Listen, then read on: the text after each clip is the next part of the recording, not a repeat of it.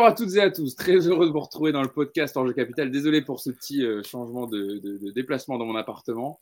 Euh, bonjour à tous, bienvenue sur le podcast 245e numéro pour revenir sur l'élimination du Paris Saint-Germain en huitième de finale de la Ligue des Champions face au Bayern Munich.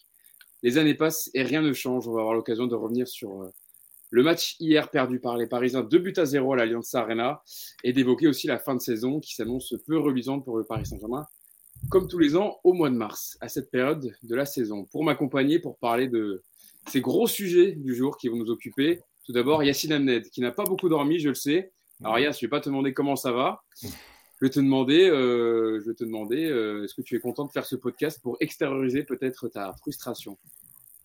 Bah non, malheureusement, je suis même pas content parce que, parce que quand on fait ce type de podcast, c'est qu'il y a une mauvaise nouvelle, c'est que ça va mal, c'est que c'est que malheureusement, euh, on n'a que ce qu'on mérite, donc euh, non, je ne peux pas être content.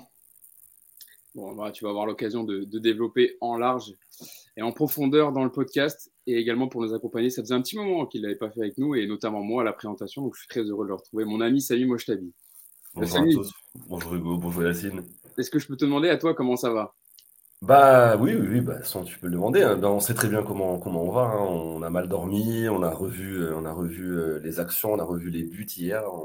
On, souffre, on souffre en silence, on avance, comme un petit peu, euh, comme un petit peu. Bah, c'est un peu la même chose depuis depuis depuis dix ans. Donc on commence un peu à s'habituer. Hein. On sait, on sait que ça fait mal. Faut serrer les dents et on va repartir. D'ailleurs, ce sera Samy une de nos parties, une des, parties de notre podcast. C'est une élimination prévisible parce que c'est vrai que au bout du match, on est énervé peut-être dans le, dans le, contexte et dans les circonstances avec les occasions première période, notamment celle de Vitinha, on va revenir dessus.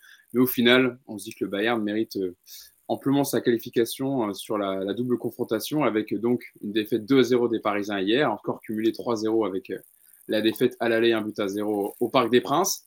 Euh, Yacine, je le disais, on va commencer avec notre première partie du podcast. On l'a intitulé À Paris, rien de nouveau, puisque Yacine, tous les ans au mois de mars, que ce soit un mercredi ou un jeudi matin, hein, ça dépend, euh, quand est-ce que Paris se fait éliminer, si c'est le mardi ou le mercredi, ben, on se tient devant vous dans le podcast pour parler de l'élimination du, du Paris Saint-Germain en Ligue des Champions. Euh, une stat pour démarrer ce podcast et qui est, par, qui est parlante pour expliquer ce qu'on va, ce que l'on ressent et ce que l'on va développer dans le podcast. Yacine, je pense que tu peux la mettre. C'est euh, de nos confrères d'Opta, euh, Paris qui a été éliminé en huitième de finale lors des sept dernières éditions de la Ligue des Champions. Donc au moins deux fois plus que toute autre équipe sur la période. Et la fin du tweet d'Opta avec écrit plafond pour évidemment euh, plafond de verre. Elle est parlante, euh, Yacine, pour démarrer cette, stat quand même euh, illustre les déboires du Paris Saint-Germain en Ligue des Champions.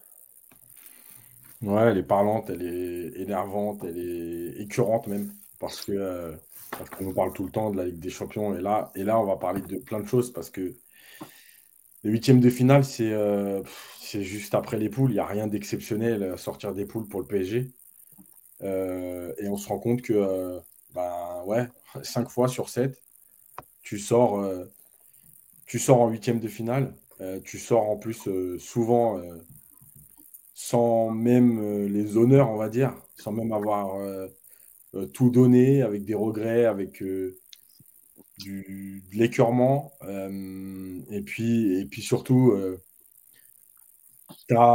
tu, fais croire que, que la Ligue des Champions, c'est un objectif, mais, euh, mais en fait, tu fais juste partie des 16 meilleures équipes européennes euh, voilà, qui sortent des poules. Et, en fait, euh, c'est. Voilà, je vais prendre un exemple rapide et je sais qu'il y en a qui vont, qui vont encore mal le prendre, mais c'est pas grave.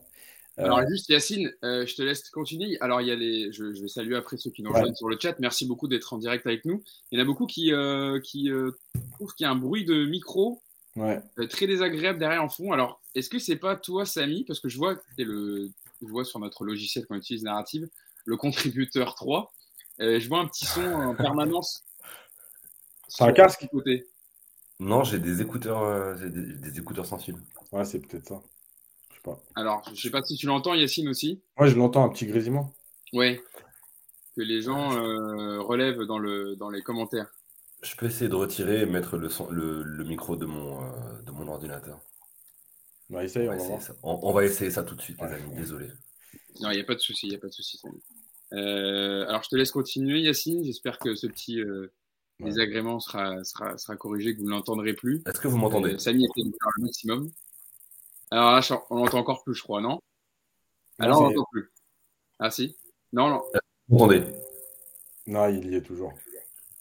Alors, je ne sais pas si ça vient de moi. Désolé hein, de démarrer le podcast comme ça, mais c'est les conditions du direct. Hein. Maintenant, on est en direct avec vous dans le podcast, donc ça arrive des petits désagréments de. Est-ce que est-ce que c'est bon là? Non, à moins que ce soit moi? Ça m'étonnerait, mais euh, parce que j'ai jamais eu de problème de. Bon, là, on l'entend. Là, on l'entend toujours, non, euh, Yacine? Ouais, il vient de temps en temps. Je sais pas. C'est bizarre. Euh, alors, on me dit que c'est toi, Hugo. Coupe ton micro. On va, pour voir, on va te dire. Comment je peux faire pour couper mon micro? Euh, je ne sais pas si je peux arriver à couper ce micro. Euh, parce que d'habitude, je ne l'ai jamais, ce, son. Bon, on va continuer, on va voir si c'est pas trop désagréable. Ouais, parce que là, malheureusement, si on n'a pas de solution directement pour, pour le podcast. Là, il y a un peu moins, on dirait, mais bon. Désolé pour ceux qui nous écoutent. écoute, Vas-y, voilà. je pense qu'à un moment donné, il faut juste ouvrir les yeux et finalement, les huitièmes de finale, c'est euh, notre max. Euh, c'est notre max parce que dans l'attitude, on n'y est pas. Parce que pendant sept mois, on se contente juste d'être premier en, en, Ligue 1. il paraît qu'il faut jamais rien dire et surtout pas critiquer parce qu'on est premier et que voilà. Donc écoute, il n'y a pas de surprise. Quand ça fait euh, cinq fois en sept éditions, c'est plus un accident. Effectivement, c'est plus un accident. C'est le premier constat fait par Yacine. Euh, cette élimination Qu'est-ce qui ressort au lendemain de la, défaite? Est-ce que, est que, tu peux. En fait, mon son s'était coupé, je suis désolé. Hein. Est-ce que tu peux, tu peux me reposer la question, pardon? Euh, non, par, rapport à la, stat qu'on voit à l'écran, et, Yacine vient de développer dessus, et aussi ton premier sentiment général après, euh, au lendemain de l'élimination du Paris Saint-Germain Ligue des Champions, qu'est-ce qui, qu'est-ce qui ressort pour toi? Bah, Clairement, une stat, une stat édifiante. 5 euh, cinq, reprises éliminées en huitième de finale euh, lors des sept dernières éditions, ça, c'est quelque chose quand même qui est assez, euh, assez parlant, assez criant de vérité. C'est un, un, constat, c'est un constat cruel pour, pour notre équipe. Je sais que je suis souvent taxé de, positivisme. là, honnêtement, après une défaite à chaud, même à froid, c'est compliqué de, de, tout de suite se relancer. Mon sentiment, c'est que euh, hier, on parlait euh, à, chaud d'une certaine résignation. Il faut dire que les, mois précédents nous avaient un petit peu quand même préparé euh, à cette échéance un peu, un peu brutale pour le Paris Saint-Germain, cet échec un, petit peu, un petit peu annoncé. Donc, c'est ça qui me terrifie en quelque sorte, parce que justement, je suis déçu, mais comme je m'y attendais, honnêtement, euh, j'étais pas, j'étais pas abattu comme j'ai pu l'être lors euh, des, précédentes éliminations, notamment celle contre Manu où c'était pas du tout prévisible, ou, euh, ou la remontada, ou ce genre de. Vous vous rendez compte qu'on va pouvoir bientôt faire un top 10 de nos, de, nos plus grosses déceptions du Paris Saint-Germain. Ça commence, ça commence à, devenir assez grave. Mais, mais je vous avoue que cette année, je dis pas que ça fait moins mal, mais il y, a, y, a, y, a, ce petit sentiment de résignation, d'habitude euh, à puer la défaite, malheureusement, qui commence, euh, qui commence euh, à rentrer, à rentrer légèrement en moi. Et, et c'est ça, en fait, qui m'attriste le plus. Plus que l'élimination, c'est que maintenant, en fait, bah, voilà, je. C'est voilà, 5, fois en huitième lors des sept dernières éditions, on commence à s'y habituer malheureusement. Je lis vos, commentaires hein, par rapport à, notre début de podcast. Merci d'être aussi nombreux. On est déjà plus de 400 en direct avec nous euh, sur le podcast. Alors, euh, il y a Malemort Le Vieux qui dit le grésillement vient de Samy, c'est sûr à 100%. C'est lui le coupable et pas Vitinha. Euh, il y a Lapin Six Semaines. Non, il y a, y a Duromal qui nous dit c'est Nasser qui s'est occupé du son de Samy. Voilà, Samy et ses écouteurs de Derbe Galef, nous dit Tri-0. Ouais, je sais pas le dire. C'est un, souk euh, informatique high-tech euh, à Casablanca. Hugo ah, Je préférais pas, euh, pas faire l'accent parce que je, voilà, je préférais te laisser dire à Samy. Oui, Yacine. Ouais, je voulais rebondir sur le, le, terme employé par Samy, résignation. Et en fait, moi, c'est ça qui me dérange le plus. Et, c'est vrai que c'est le mot qui revient avec tous les supporters. et moi, je le dis, je suis pas résigné parce que, en fait, ça, ça me dégoûte plus qu'autre chose. Je peux pas être résigné, en fait, parce que parce qu'il y a des moyens dans ce club. Euh, on nous explique que le mercato, on va y venir après, mais rapidement, que le mercato, on n'a pas pu faire ce qu'on veut. On a quand même claqué 140 millions euh, sur des joueurs en bois. on nous explique. En fait, on est résigné, on commence à être dégoûté, on commence à se détacher. Enfin, pour beaucoup, je parle. Encore une fois, je parle dans la majorité des messages que je reçois. Hier, j'ai tweeté cette équipe. C'est sûrement un top 3 qui, qui, me dégoûte le plus, cette équipe. moi, je suis un supporter du PSG. je continuerai à supporter le PSG jusqu'au bout. Voilà, je suis un amoureux du PSG. Mais cette équipe, elle fait partie du top 3 des équipes que je déteste le plus. Elle ne dégage rien. Euh, et effectivement, le mot résignation, c'est encore pire, Samy. Là. Ah ouais, là, là, on entend vraiment beaucoup. Là, c'est. c'est, euh, euh, Que là, je vous parasite. Ouais, je crois que c'est ça. Ouais, ouais tu t'inquiètes, on, te laisse, on te laisse gérer, Samy, et tu reviens quand tu as quand tu as géré ce petit problème de son, on continue avec Yacine. Tu veux continuer, Yacine? Et, en fait, et en fait, le problème, c'est que euh, si cette équipe elle dégoûte le plus, alors qu'il y a des moyens, alors qu'il y a quand même des, joueurs de talent, euh, c'est qu'il y a un problème. Euh, alors, je n'irai pas jusqu'à dire que j'ai préféré l'équipe qui finit 17e avec Amara Diané, hein, on ne faut pas abuser. Mais en fait, je pense que c'est là où la résignation arrive, c'est que le curseur de cette équipe-là avec Amara Diané, en fait, on n'en attendait rien. là, en fait, on a des attentes par rapport au talent et en fait, on est écœuré de ce qu'on voit dans l'investissement, dans le jeu, dans les comportements, dans, les discours aussi. Parce que parce qu'avec le recul, tout doucement, euh, quand on revient aux, fameuses phrases de Marquinhos, ouais, on laisse nos familles. En fait, on se rend compte que ce club est en train de,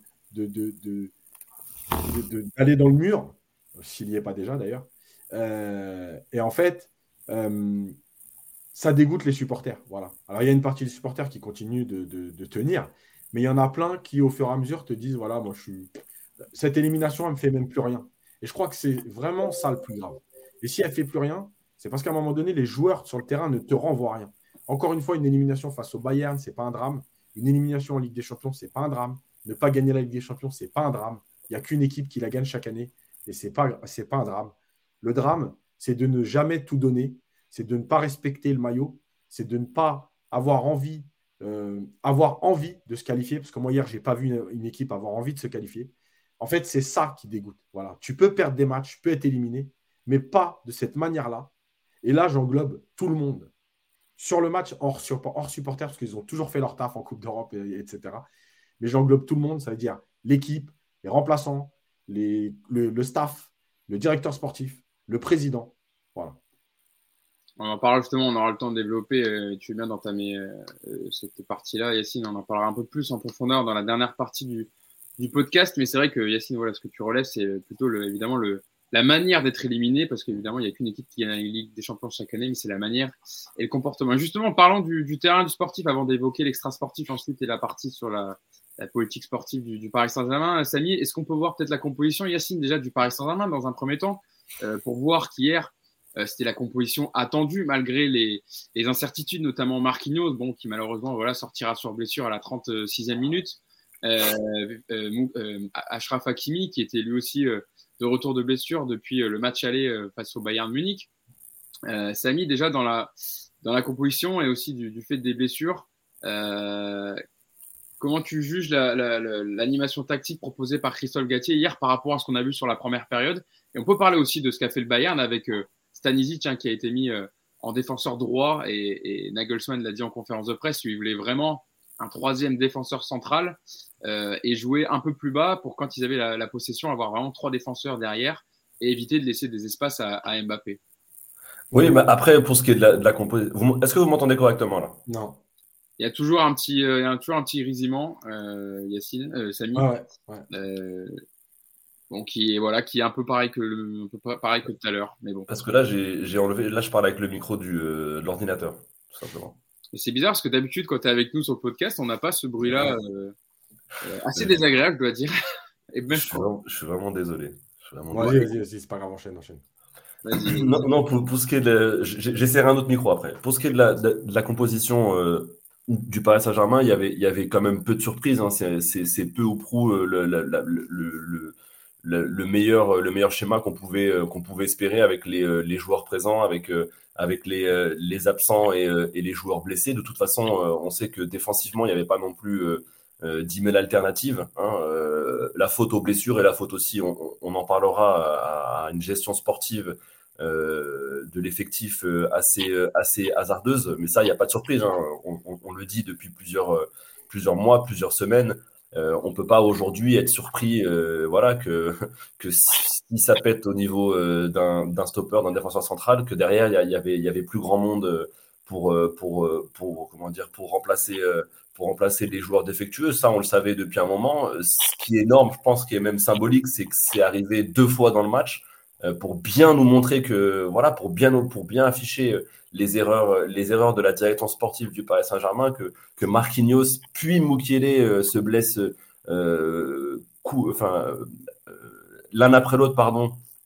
C'était bien quand même pour nous montrer, c'est un petit peu le karma qui revient pour nous montrer que, que la gestion sportive avait été, avait été calamiteuse dans, dans, la, dans la gestion de l'effectif. Après, honnêtement, euh, au niveau du choix des hommes, euh, offensivement, de toute façon, euh, il n'y avait plus que, que, que Bappé et, Messi. Donc, c'était le schéma qu'on avait pu observer lors des derniers matchs qui avait, on va dire, un petit peu montré un, léger mieux. On ne s'était pas non plus enflammé, mais il y avait eu, Paris était sur trois, trois, victoires, trois victoires consécutives. Il y avait eu un léger mieux au moins euh, dans les résultats et un tout petit peu plus dans l'implication, notamment euh, lors du match de championnat face à l'Olympique de Marseille.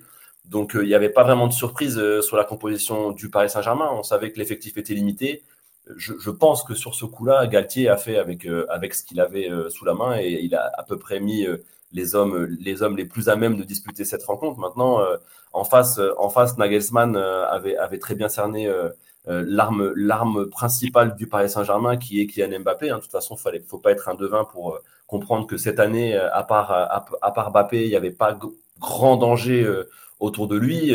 sa stratégie de, de mettre quasiment, quasiment trois stoppers, enfin même trois stoppers et juste Alfonso Davis à gauche a plutôt marché. Ça a, ça a pu favoriser les prises à deux et parfois même à trois sur Kylian Mbappé. On sait que c'est une situation et un contexte que l'attaquant français maîtrise. Je, je pense que c'est c'est ce qu'il maîtrise le moins, surtout euh, quand tu es. Bah, en fait, ce genre, ce genre de défense sur un joueur comme Mbappé, euh, pour pouvoir s'en sortir, il faut, euh, il faut pouvoir être bien épaulé, il faut avoir un, un circuit de passe déjà établi, un collectif établi. C'est ce qui aurait pu permettre à, Mbappé. C'est pas tout, tout seul.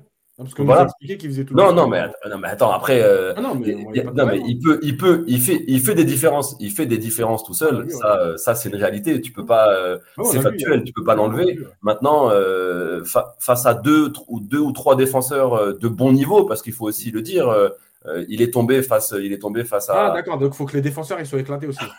ah non, mais okay, d'accord, non, mais je savais pas. Je note, je note. Donc, il faut... Non, mais note, note, non, mais tu, pourras, tu, pourras, tu pourras me refaire ça après. Il y a, il y a, il y a, il y a aucun souci. autour de lui et il faut qu'il y ait une défense en face éclatée. Ok, donc ça fait deux points. Non, mais tu, ne peux pas lui enlever. Après, il, ne peut pas, il peut pas à chaque, fois tout, tout faire tout seul. Euh, sur un match, ah, sur un match, sur un match de, très haut niveau face à, des défenseurs de qualité, quand tu as des prises à deux ou à trois, euh, n'importe n'importe quel joueur éprouvera des, des, des, difficultés si tu es mal accompagné. Et, et, pour le coup, hier soir, Mbappé était très mal accompagné. C'est pourquoi la, la défense concoctée par Nagelsmann a été très efficace. Euh, je vais donner la parole Yacine, mais je, je, lisais les commentaires. Il y a Greg Banks qui me dit Samy, est-ce que tu élèves un champ de grillon par hasard près de chez toi? Euh, non, voilà, sinon pour, pour être ah, sérieux. ça va, ça va, c'est audible, audible. Oui, oui. Non, je, vais, je vais chercher un casque, je reviens. Je vais chercher, je vais... mais sinon, c'est pas grave, hein, Samy, on fera comme ça, t'inquiète. Euh, voilà, je lis beaucoup vos réactions, évidemment, beaucoup de déceptions. Euh, vous parlez beaucoup de, de, de Galtier, on en parlera tout à l'heure quand on fera le bilan des dirigeants. Euh, et qu'est-ce que doit faire le Paris Saint-Germain pour cette fin de saison? Euh, Yacine, pour revenir sur cette euh, première période, Christophe Galtier disait on n'a pas marqué dans nos temps forts. Ils ont eu quelques situations de PSG, notamment cette action de Messi avec la, montée de Nuno Mendes et puis surtout cette frappe de Vitinha qu'on appelle sans calcium, où clairement tu as le but vide et, et De l'enlève, mais bon, si tu mets un peu de force, elle y est. Euh, de toute façon, Paris a eu les occasions en première et puis voilà, c'était fini. En deuxième, ils avaient plus le coffre physique et ils ont et ensuite le Bayern a, haussé le niveau en deuxième période. Ouais, mais euh, je vais revenir sur la compo. La compo, elle est scandaleuse. Ouais, vas-y, vas-y. Tu peux la remettre si tu veux, hein, peut-être. Pour... La compo, bah, je vais vous dire clairement, elle est scandaleuse. Voilà. elle est scandaleuse parce que tu fais jouer des joueurs blessés. J'ai fait un papier en début d'après-midi parce que euh, dès le début d'après-midi, on nous a expliqué que Marquinhos aller être titulaire. Voilà, j'ai expliqué que effectivement c'était la moins pire des solutions parce que tu n'as pas de choix, euh, parce que tu n'as rien préparé en fait. Elle est scandaleuse parce que tu n'as rien préparé. Euh, tu disais Nagelsmann a hésité à dire à jouer à 3 ou à 4. Et il est parti sur un schéma à 3. S'il a hésité, c'est qu'il a préparé des choses dans l'année. Donc lui, il est capable de se dire, bon, quand c'est quoi l'équipe adverse?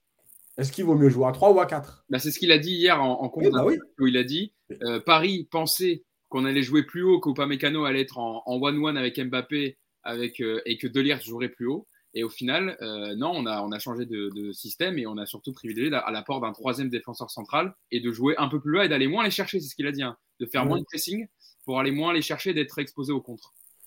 Mais voilà, donc, donc, donc lui, il avait le choix. Mais toi, tu n'as rien préparé. Donc évidemment que tu n'as pas le choix. Donc tu, joues, tu mises sur Marquinhos. Et puis derrière Marquinhos, tu mises sur quoi au lieu de passer à 4 ou quoi? Ben non. Tu mises sur euh, Mukele. Deux blessés. Donc le PSG en huitième de finale de Ligue des Champions a joué 45 minutes avec deux joueurs réduits. Je rappelle que la blessure de Marquinhos, encore une fois, hein, euh, je sais qu'il y en a certains qui adorent me dire Ouais, tu te prends pour un docteur et tout. Vous allez, prendre, vous allez sur le site de parisunited.fr et vous regardez le papier que j'ai fait avant le match. Tout est expliqué. Je ne voyais pas comment Marquinhos pouvait jouer, un match avec une déchirure intercostale.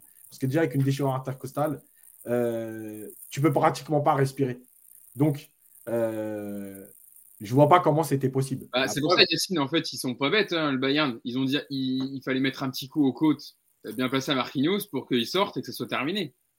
Mais déjà, et en plus, il n'a même pas besoin de prendre de coups parce que sur un mauvais geste, il s'est étiré et c'était fini. Donc, c'était tellement prévisible. Tu prévois rien, tu n'as rien préparé. Donc, au bout d'un moment, tu es obligé de mettre Marquinhos et puis tu es obligé de mettre Mukele. Et puis après, tu es obligé de mettre Bichiabou, de le lancer comme ça alors que ça fait un mois que tu ne l'as pas fait jouer parce que tu l'as puni contre Monaco, parce qu'il a fait deux erreurs et que lui, tu peux le punir. Parce que Galtier, c'est fort avec les, faibles et faible avec les forts. Euh, et on en reparlera après de sa déclaration sur euh, le premier but. Elle est juste ignoble. Elle n'est même pas scandaleuse, elle est ignoble. Euh, donc en fait, déjà, la compo de départ, elle est scandaleuse. La deuxième chose, c'est que oui, le PSG a fait une première mi-temps correcte le problème, en fait, tu sais, c'est tellement on est déçu, tellement on n'a rien vu depuis des mois, que la première mi-temps, quand tu la regardes en direct avec l'émotion, tu te dis, wow, on fait une super première mi-temps. Mais en vérité, la première mi-temps, elle est juste correcte. Il n'y a pas un pressing de fou. Il y a juste, on gêne un peu les relances. Le Bayern, je pense qu'il ne s'attend pas euh, à ce pressing-là. Et du coup, bah oui, ils allongent un peu en se disant, bon, on va sortir parce que finalement, ils sont venus nous chercher. Euh, mais en réalité, il n'y a rien d'extraordinaire. C'est pas une machine, c'est pas, c'est pas des vagues, c'est pas. Enfin voilà quoi. La, première mi-temps, elle est juste. Voilà, la première mi-temps, elle est correcte. Et effectivement, encore une fois, euh, excellent consultant, euh, Christophe Galtier. oui, tu marques pas dans tes temps forts. Merci de nous l'avoir dit. On l'avait pas vu. On attendait que tu viennes nous expliquer qu'on n'avait pas marqué dans nos temps forts. Merci Christophe Galtier d'être payé aussi cher pour nous faire de tels constats que le dernier mec du PMU du coin fait, fait la même chose ce matin avec euh, un café Calva. Donc arrête tes conneries maintenant. Euh, on aurait bien aimé que tu trouves des solutions toute la saison au lieu de nous faire des constats. Et puis, euh, déjà la fin de première période, le dernier quart d'heure, déjà ça commence à être un peu moins bien. Mm. D'accord? Le Bayern sort un peu plus, tu gardes moins le ballon. Et puis en deuxième mi-temps, bah, tu as Galtier qui était. alors, je ne sais pas si vous l'avez vu sur le banc, parce que moi, je pense qu'il était euh, en tribune présidentielle, sûrement, euh, assis dans la tribune, parce que je ne le voyais plus participer. 55e minute, on a donc euh, Fabian Ruiz, complètement cramé, qui se met côté gauche le long de la ligne. Alors déjà, il se met côté gauche le long de la ligne, donc il n'est plus à l'intérieur du jeu. Il ferme l'espace à Mendes. Il est cuit. Et là, on a un coach qui est mené à zéro dans un match euh, de huitième de finale retour de Ligue des Champions où tu n'as plus rien à perdre du tout. C'est-à-dire qu'il faut aller marquer deux buts. Et là, tu as un coach qui attend la 77e minute pour faire un premier changement. Et je parle d'un premier changement, pas forcé par les blessures. Et la 81e minute pour faire les deux autres. Attends, mais c'est un sketch. Arrêtez, ah, arrêtez. Et je, veux je vais m'occuper des autres après. Mais qu'on arrête de me dire ou arrêtez de taper sur le coach. Voilà. Ici, et Samy, je suis désolé, je vais être obligé de te, tacler. Ici, au mois de juillet, je vous ai dit que ça ne marcherait pas, Christophe Galtier. On m'a dit, tu es toujours dur, tu es trop à l'ancienne, c'est un Marseillais, mais on n'est plus dans cette période et. Il n'y a rien qui va. Son comportement lors du match de Coupe de France, ses choix de jeu, sa non-préparation, son fanatisme absolu des joueurs de devant, le fait qu'il remercie, qu'il remercie Messi d'avoir été ignoble 93 minutes 30 parce qu'il a mis un coup franc à la 94e contre lui. Et arrêtez le massacre maintenant. Faut partir. Faut vraiment partir. Faut pas rester là. C'est pas pour vous, monsieur. Faut partir. Voilà. Alors, justement, je vais, euh, j'ai la déclaration, Yacine, dont tu me parlais, et je lancerai euh, Samy dessus aussi après, où tu parles sur le deuxième but, le premier but justement concédé euh, en deuxième période. je te lis la déclaration, celle que tu trouvais assez scandaleuse, et je pense qu'on est beaucoup à le partager. je vous lis Christophe Galtier la déclaration. En deuxième période, on prend ce but vraiment stupide. À ce niveau-là, il faut avoir un peu plus de lucidité. Évidemment qu'on subissait la pression du Bayern, on le savait, il ne faut pas avoir honte de jouer long pour casser ce pressing-là. On prend un but sur une sortie de balle très courte et au bout d'une heure de jeu, quand vous êtes mené, ça commence à être difficile. Je ne sais pas si c'est une leçon qu'il faut retenir, mais c'est une frustration, une déception. Si nous avions eu le bonheur d'ouvrir le score, sûrement que le match aurait été différent. Euh, donc en gros, euh, il incrimine. Euh, oui, il incrimine, ouais. Comme il a incriminé Zahir Emery trois fois après Reims, sans honte. D'accord? Le mec, il a perdu un ballon contre Reims, t'as fait 1-1. Trois fois, il l'a répété en conférence de presse. D'accord? Par contre, quand Messi se fout de notre gueule à perdre des ballons pour rentrer dans l'axe, là, tu lui dis rien. Quand Verratti perd le ballon hier, hein, tu lui dis rien. C'est de la faute de Bichabou. Alors, regardez bien l'action, parce que, encore une fois, encore une fois, sur une action du PSG, il n'y a jamais qu'un seul coupable, parce que cette équipe, elle est éclatée. Donc, il y a plein de coupables. Vous regardez bien la première prise de balle de Fabien Ruiz, elle est horrible. Elle est horrible parce qu'il est éclaté et qu'il revient vers l'arrière. Au lieu de jouer avec Verratti, qui est à peu près à 10 mètres de lui, qui est devant la surface, qui est face au jeu et qui n'est pas attaqué, il fait la passe à Bichabou, qui est 10 mètres derrière Verratti. C'est-à-dire que sur une passe, il a reculé de 20 mètres au lieu de reculer de que 10 mètres. Première erreur. Il donne à Bichabou, Bichabou, il joue Verratti.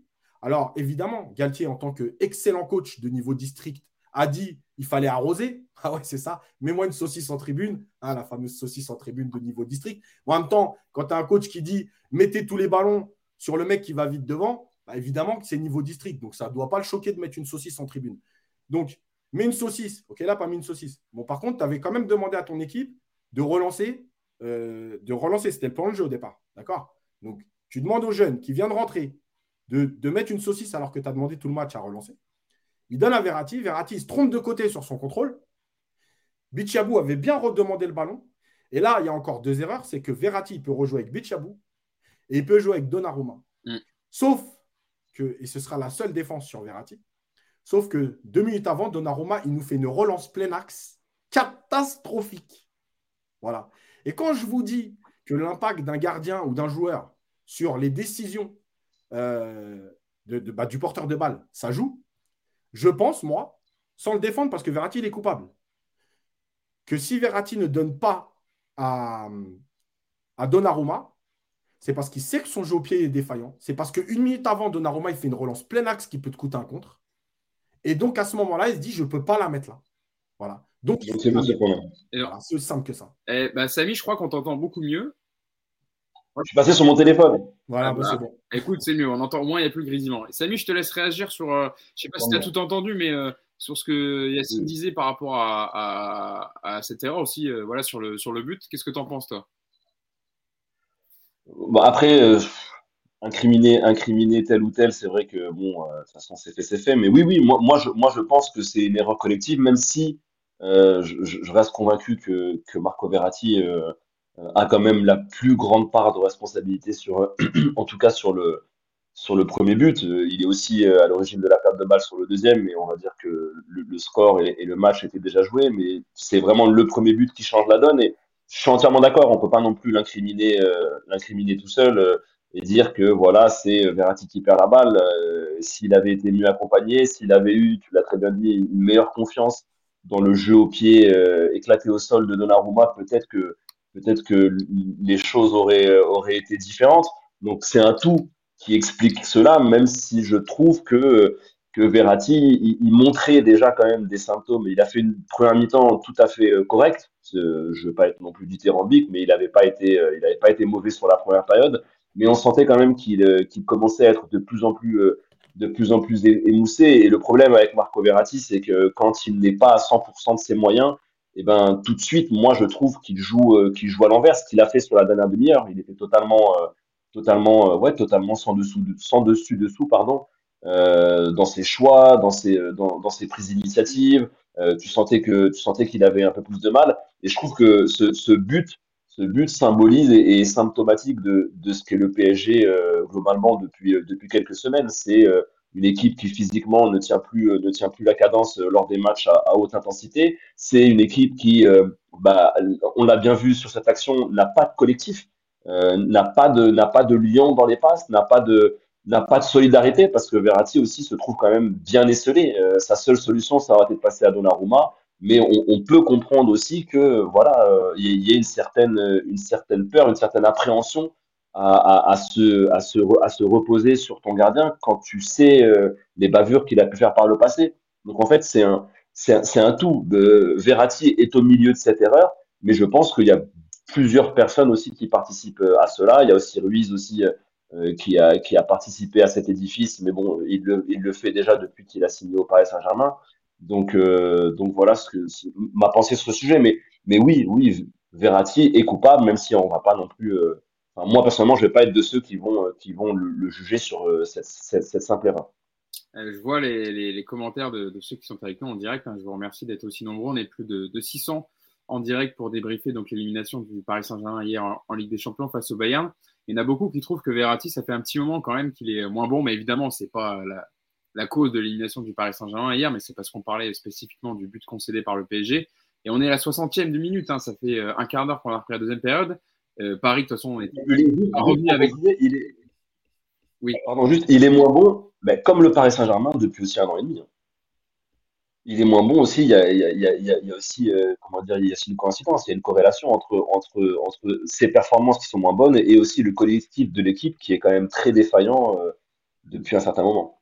Euh, mais c'est vrai que oui, oui, effectivement, ça, ça va de pair avec, avec le PSG. Mais il faut dire aussi, Yacine, qu'il n'était pas aidé avec les deux compères du milieu. Parce qu'avant de parler de, de, Mbappé et Messi, quand même, moi je trouve que Fabien Ruiz et Vitinha, bon, on l'a dit souvent dans le podcast, hein, Bon, Vitinha, il avait fait un, très bon classico en, championnat. Mais là, hier, c'était quand même euh, le nombre de ballons. Moi, j'ai vu qu'il a perdu en deuxième période, qui ne résistait pas à l'impact physique de Goretzka et Kimmich, qui eux ont, rayonné, je trouve, au milieu de terrain. Mais la, différence, Yacine, de, au niveau du milieu de terrain, après, bon, Verratti vient d'en parler, c'est pas le seul, justement. Fabien Ruiz, qui dans ses contrôles, la démarche qu'il a, il est, lourd, il, a du mal à se positionner, à, orienter son corps pour aller vers l'avant. Vitinha qui a perdu énormément de ballons et surtout, il a l'occasion de marquer euh, en première période, et peut-être que ça change un peu, je dis pas que ça change tout et que Paris se serait qualifié, mais ça change quand même pas mal de choses. Quand tu revois l'action, Yacine, la frappe qu'il manque, Vitinha, on manque aussi d'impact, parce qu'on parle on parlera d'Mbappé et Messi, hein, qui n'ont pas été bons, qui n'ont pas porté le PSG, mais tu peux avoir aussi des milieux qui t'aident offensivement quand tes attaquants ne sont pas dedans. Et hier, Paris, enfin, et depuis longtemps, Paris ne les a pas, ces milieux-là. Ah ouais, mais la faute à qui? C'est qui qui est parti chercher ses joueurs? C'est qui qui est parti. Ah bah oui, non, mais... voilà, donc, on parlera après de ça, hein, mais déjà, déjà d'un point de vue sportif, mais, performance. Mais, évidemment, parce qu'on a des joueurs qui ont peur de tout. Voilà, c'est des, pas des joueurs de très haut niveau, c'est des beaux joueurs, c'est des bons joueurs, voilà, qui sont là. Euh, euh, d'ailleurs, comme par hasard, Ruiz part de Naples, et Naples joue le titre, mais bon, voilà. Euh, alors, ils ont déjà joué le titre avant, mais ils se sont écroulés aussi souvent. Et, Ruiz ne faisait pas les, 36 matchs, 38 matchs. Euh, c'est un joueur qui a peur. Regardez ses prises de balles, c'est toujours pour se sécuriser, c'est vers l'arrière, c'est des remises horribles. Il n'y a rien, il n'y a rien. C'est pas des joueurs de caractère. Le problème, c'est que Vitinha, il vient d'un 4-4-2 où il est face au jeu. Tu le mets euh, un peu plus haut et tu le mets en plus qui doit compenser les déplacements de Messi. Enfin, les déplacements euh, je ne sais pas si on peut appeler ça des déplacements, parce que euh, quand tu fais 239 mètres dans un match de 90 minutes, je ne sais pas si tu t'es beaucoup déplacé, mais tu le mets un peu dos au jeu, Ce n'est pas du tout son jeu. Quand il était à Porto, il était face au jeu, dans un double pivot, avec de la percussion, avec de l'intensité. Alors encore une fois, c'est pas Porto, c'est pas c'est plus le Porto des années 80. Ça reste un très grand club déjà dans le nom et dans l'institution. Ça reste un très bon club de Ligue des Champions qui fait son parcours à chaque fois mais en tout cas, tu le mets là-haut et tu le mets dos au jeu. Donc, écoute, il n'y a rien qui va. Donc, déjà, tes joueurs, ils ne sont pas exceptionnels, mais toi, en plus, tu les mets dans des conditions déplorables. Donc, écoute, c'est c'est pas possible en fait. Et il y a un truc sur lequel je voulais revenir parce que tu as dit un truc sur le 1-0. Il faut entendre la déclaration de Galtier qui dit quand on a pris le but, on savait que ça devenait très dur. Attends. Mais juste explique-moi, Christophe Galtier, si tu viens d'arriver dans le foot, parce que tu me fatigues. Donc, ça veut dire que le PSG, par exemple, la dernière contre le Real, ils n'ont pas pris trois buts en 15 minutes. Je ne sais pas, moi, je demande, hein, parce ah qu'on bah. n'a jamais vu une équipe marquer deux buts en 20 minutes. C'est un temps, c'est un temps beaucoup trop court pour marquer deux buts. Donc, lui, à 1-0 à la 55e, il savait que ça devenait pratiquement impossible. Mais sérieux, mais, franchement, mais moi, j'en peux plus en fait de ces discours de loser, de, petites frappes, de, de, faux coach. Voilà. Tu as un diplôme qui sert à rien, tu as un poste qui sert à rien, tu fais pas de choix. Euh, tu, mais franchement, et tu mets même pas tes joueurs dans les meilleures dispositions. Mais là, ça reviendra à tout ce qu'on a dit depuis des semaines et les gens ont, ont cru que nous, on racontait des bêtises. Quand on vous expliquait qu'il était fan des trois joueurs, mais que tous les autres étaient des faire-valoir qui ne servaient à rien, qui n'avaient aucun respect de la part de Galtier. Je parle en tant que footballeur, hein, je ne parle pas humainement là. Mm. Euh, et qu'on allait le payer. Parce que ton banc, quand tu ne t'en sers pas, tu ne peux pas lui demander à un moment donné de faire des miracles le 8 mars euh, d'un coup en disant Tiens, en fait, j'ai besoin d'un joueur. Ah, ok. Tu fais, ça fait combien de temps que tu n'as pas joué, toi? Cette semaine Attends, je vais prendre celui qui n'a pas joué depuis 5 semaines, c'est un peu moins long. Donc vas-y, tiens, vas-y, rentre. Euh, je fais quoi, coach? Ben, rentre, va jouer au foot, on verra bien, quoi. Il se passera peut-être un miracle. Non, mais arrêtez vos conneries, putain. Non, mais sérieux, on est, on est en train de parler d'un club de niveau Ligue des Champions. On est en train de parler d'un club qui veut, qui veut exister dans le, top, dans le top 8 ou top 4 européen. Non, mais il n'y a rien qui va. Y a rien... Mais je vais m'occuper de Nasser après, vous inquiétez pas. Oui, oui, t'inquiète pas, tu auras le temps de développer après. Je lis vos commentaires. Monsieur Chix qui nous dit, parce qu'on parlait de Fabien Ruiz, euh, qu'il aurait dû sortir à la mi-temps, il n'arrivait même plus à faire un simple contrôle. Et il y a une action où il est en bout de course à gauche, mm. Mbappé seul au centre, et Ruiz n'arrive même pas à lui donner. C'est vrai qu'il y en a beaucoup qui l'ont relevé dans, le, dans les commentaires. Et il y en a qui nous dit euh, Michael R, qui nous dit Casemiro, jamais il aurait fait ça sur le premier but. On n'a pas de gagnant dans l'équipe, nous dit Ichigo. On aurait pu prendre Varane ou Casemiro, des valeurs sûres. Un Bernardo Silva aussi qui souhaitait se barrer. Euh, euh, Thiago Motta, euh, tu nous manques avec des cœurs, etc. Bon, voilà, je vois beaucoup de monde. Et, je dirais un dernier truc sur Galtier, parce qu'après j'arrête sur Galtier. Bon, de toute façon, on en parle après aussi. Hein, ouais, ouais, mais sur Galtier, je pense vraiment que quand il ne fait pas son coaching à la 55e, vous savez ce que c'est son objectif? Et je pense que vous le savez. C'est de ne pas prendre une rouste. Ah oui, d'accord. C'est parce qu'il veut, il veut. Oui, oui, d'accord. Ça veut dire qu'après, il pourra dire on a perdu un 0 sur une heure. Parce que le but de la 89e, à la limite, on s'en fout. Mais ah, on a perdu un 0, ça ne joue à pas grand-chose. Exactement ce qu'il a dit. Hein. Ça ne joue à pas grand-chose. Euh, on, ça, voilà, on fait l'erreur qui nous coûte le but. Mais tu n'as pas existé. Tu n'as pas existé. si, tu as existé 25 minutes en première mi-temps. Tu as une vraie grosse occasion euh, sur Vitinha. Et on parlera après d'Mbappé, parce que lui aussi, je vais m'occuper de lui. Euh, oui, en gros, Yacine, ce que tu reproches, et Samy, je viens vers ça, c'est que il n'a pas tout tenté euh, pour remonter le score, quitte à faire sortir un défenseur, je ne sais pas, pour mettre un attaquant en plus. Voilà, il est resté dans. Mais par exemple, tu vois, juste un exemple. Tu enlèves un défenseur. Alors, ok, Bichabou, il venait de rentrer, c'est dur. Mais à un moment donné, tu enlèves un défenseur, tu passes à 4, tu mets Bernat et tu fais monter euh, Mendes plus haut. Hmm. Voilà. Ça, c'est juste une solution. Ok, tu n'as peut-être pas le banc offensif que tu t'as rêvé, mais tu as quand même des joueurs qui ont, certaines puissances. Mendes, par exemple, et eh ben, tu fais monter Mendes plus haut et tu mets Bernat à gauche. Voilà, c'est une possibilité. Mais qui n'a pas fait. Euh, et c'est vrai aussi, Yacine et euh, Samy, pardon, et je pense que tu vas pouvoir mettre, euh, Yacine, euh, les rentrants hier entre le Paris Saint-Germain et, le Bayern. Samy, quand on voit les, les rentrants côté PSG, donc on en a un peu parlé, bon, Moukielé, c'est pas lui qu'on va incriminer qui est sorti au bout de 10 minutes, mais Bichabou, le pauvre, le pauvre Titi qui a 17 ans, qui est envoyé en huitième de finale de Ligue des Champions à l'Alliance Arena, et Kitike, Zahir Emery qui a fait quand même une bonne rentrée malgré tout, hein, c'est pas lui qu'on incrimine en particulier, Bernat. Et quand on voit les rentrants du côté du Bayern, c'est Sadio Mané, c'est Leroy Sané, c'est Serge Gnabry qui a marqué le deuxième but, hein. c'est Joao Cancelo qui fait la remontée hein, sur le deuxième but. Hein. Quand Verratti perd le ballon, c'est Joao Cancelo qui remonte tout le terrain avant de servir Gnabry euh, qui vient marquer le deuxième but. Ah, c'est aussi, on en parlera dans la politique sportive du club, euh, Samy, mais c'est quand même, euh, je dis pas que ça, ça, résume tout, mais quand même, le, banc, quand tu fais entrer des joueurs comme ça, quand tu as besoin d'un coup de sang frais, etc., bah, tu l'as pas au Paris Saint-Germain.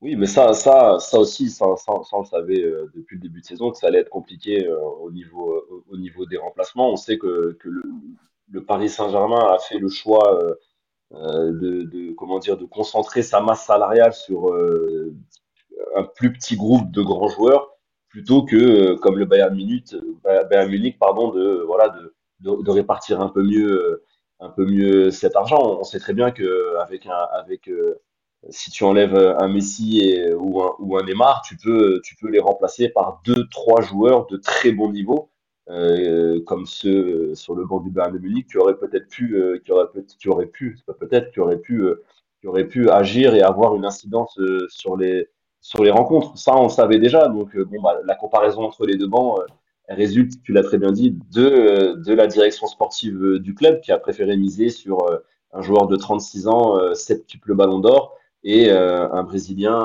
un, Brésilien de 31 ans qui en fait 40 et euh, qui n'est pas concerné, euh, qui n'est pas concerné par le club.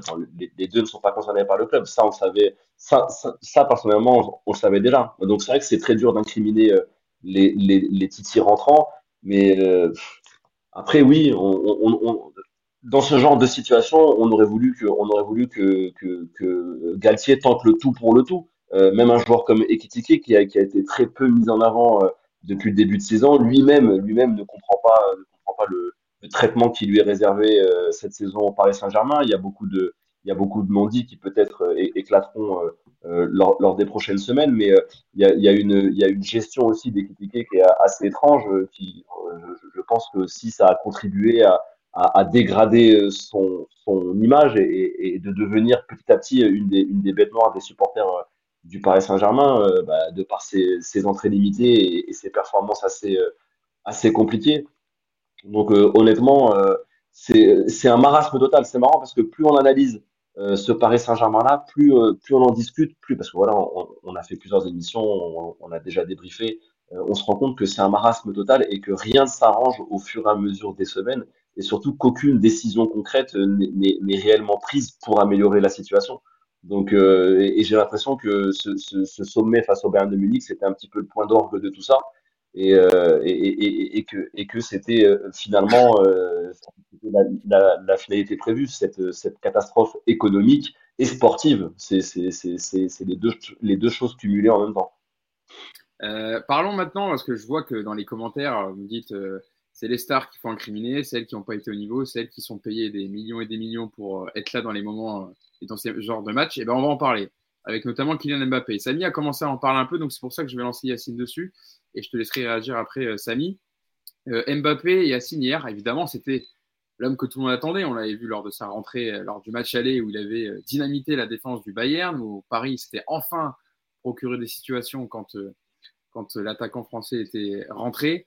Hier, bon, on en a parlé un peu, il y avait un plan de Nagelsmann pour contenir Mbappé avec l'ajout donc de, Nasta, de, de pardon, pour, euh, pour contenir Mbappé sur le côté droit, avec l'apport du Pamecano qui a été énorme hier, il faut dire, d'ailleurs Upamecano, euh, Cocorico, hein, Samy, hein, Upamecano très, très fort hier une nouvelle fois. Euh, Nagelsmann a dit c'est l'un des meilleurs défenseurs centraux au monde. Je pense que Samy, tu es d'accord oui, non, bah, depuis, depuis la Coupe du Monde, le gars, il a pris en confiance. Je pense que les matchs, les matchs à, à couteau tiré lui ont, lui ont servi. C'est un monstre. Hein. Il, est, il est encore jeune. Je pense que oui, oui. Maintenant, il peut rentrer dans le débat. Aujourd'hui, à l'instant T, des, meilleurs, des meilleurs stoppeurs mondiaux, ouais.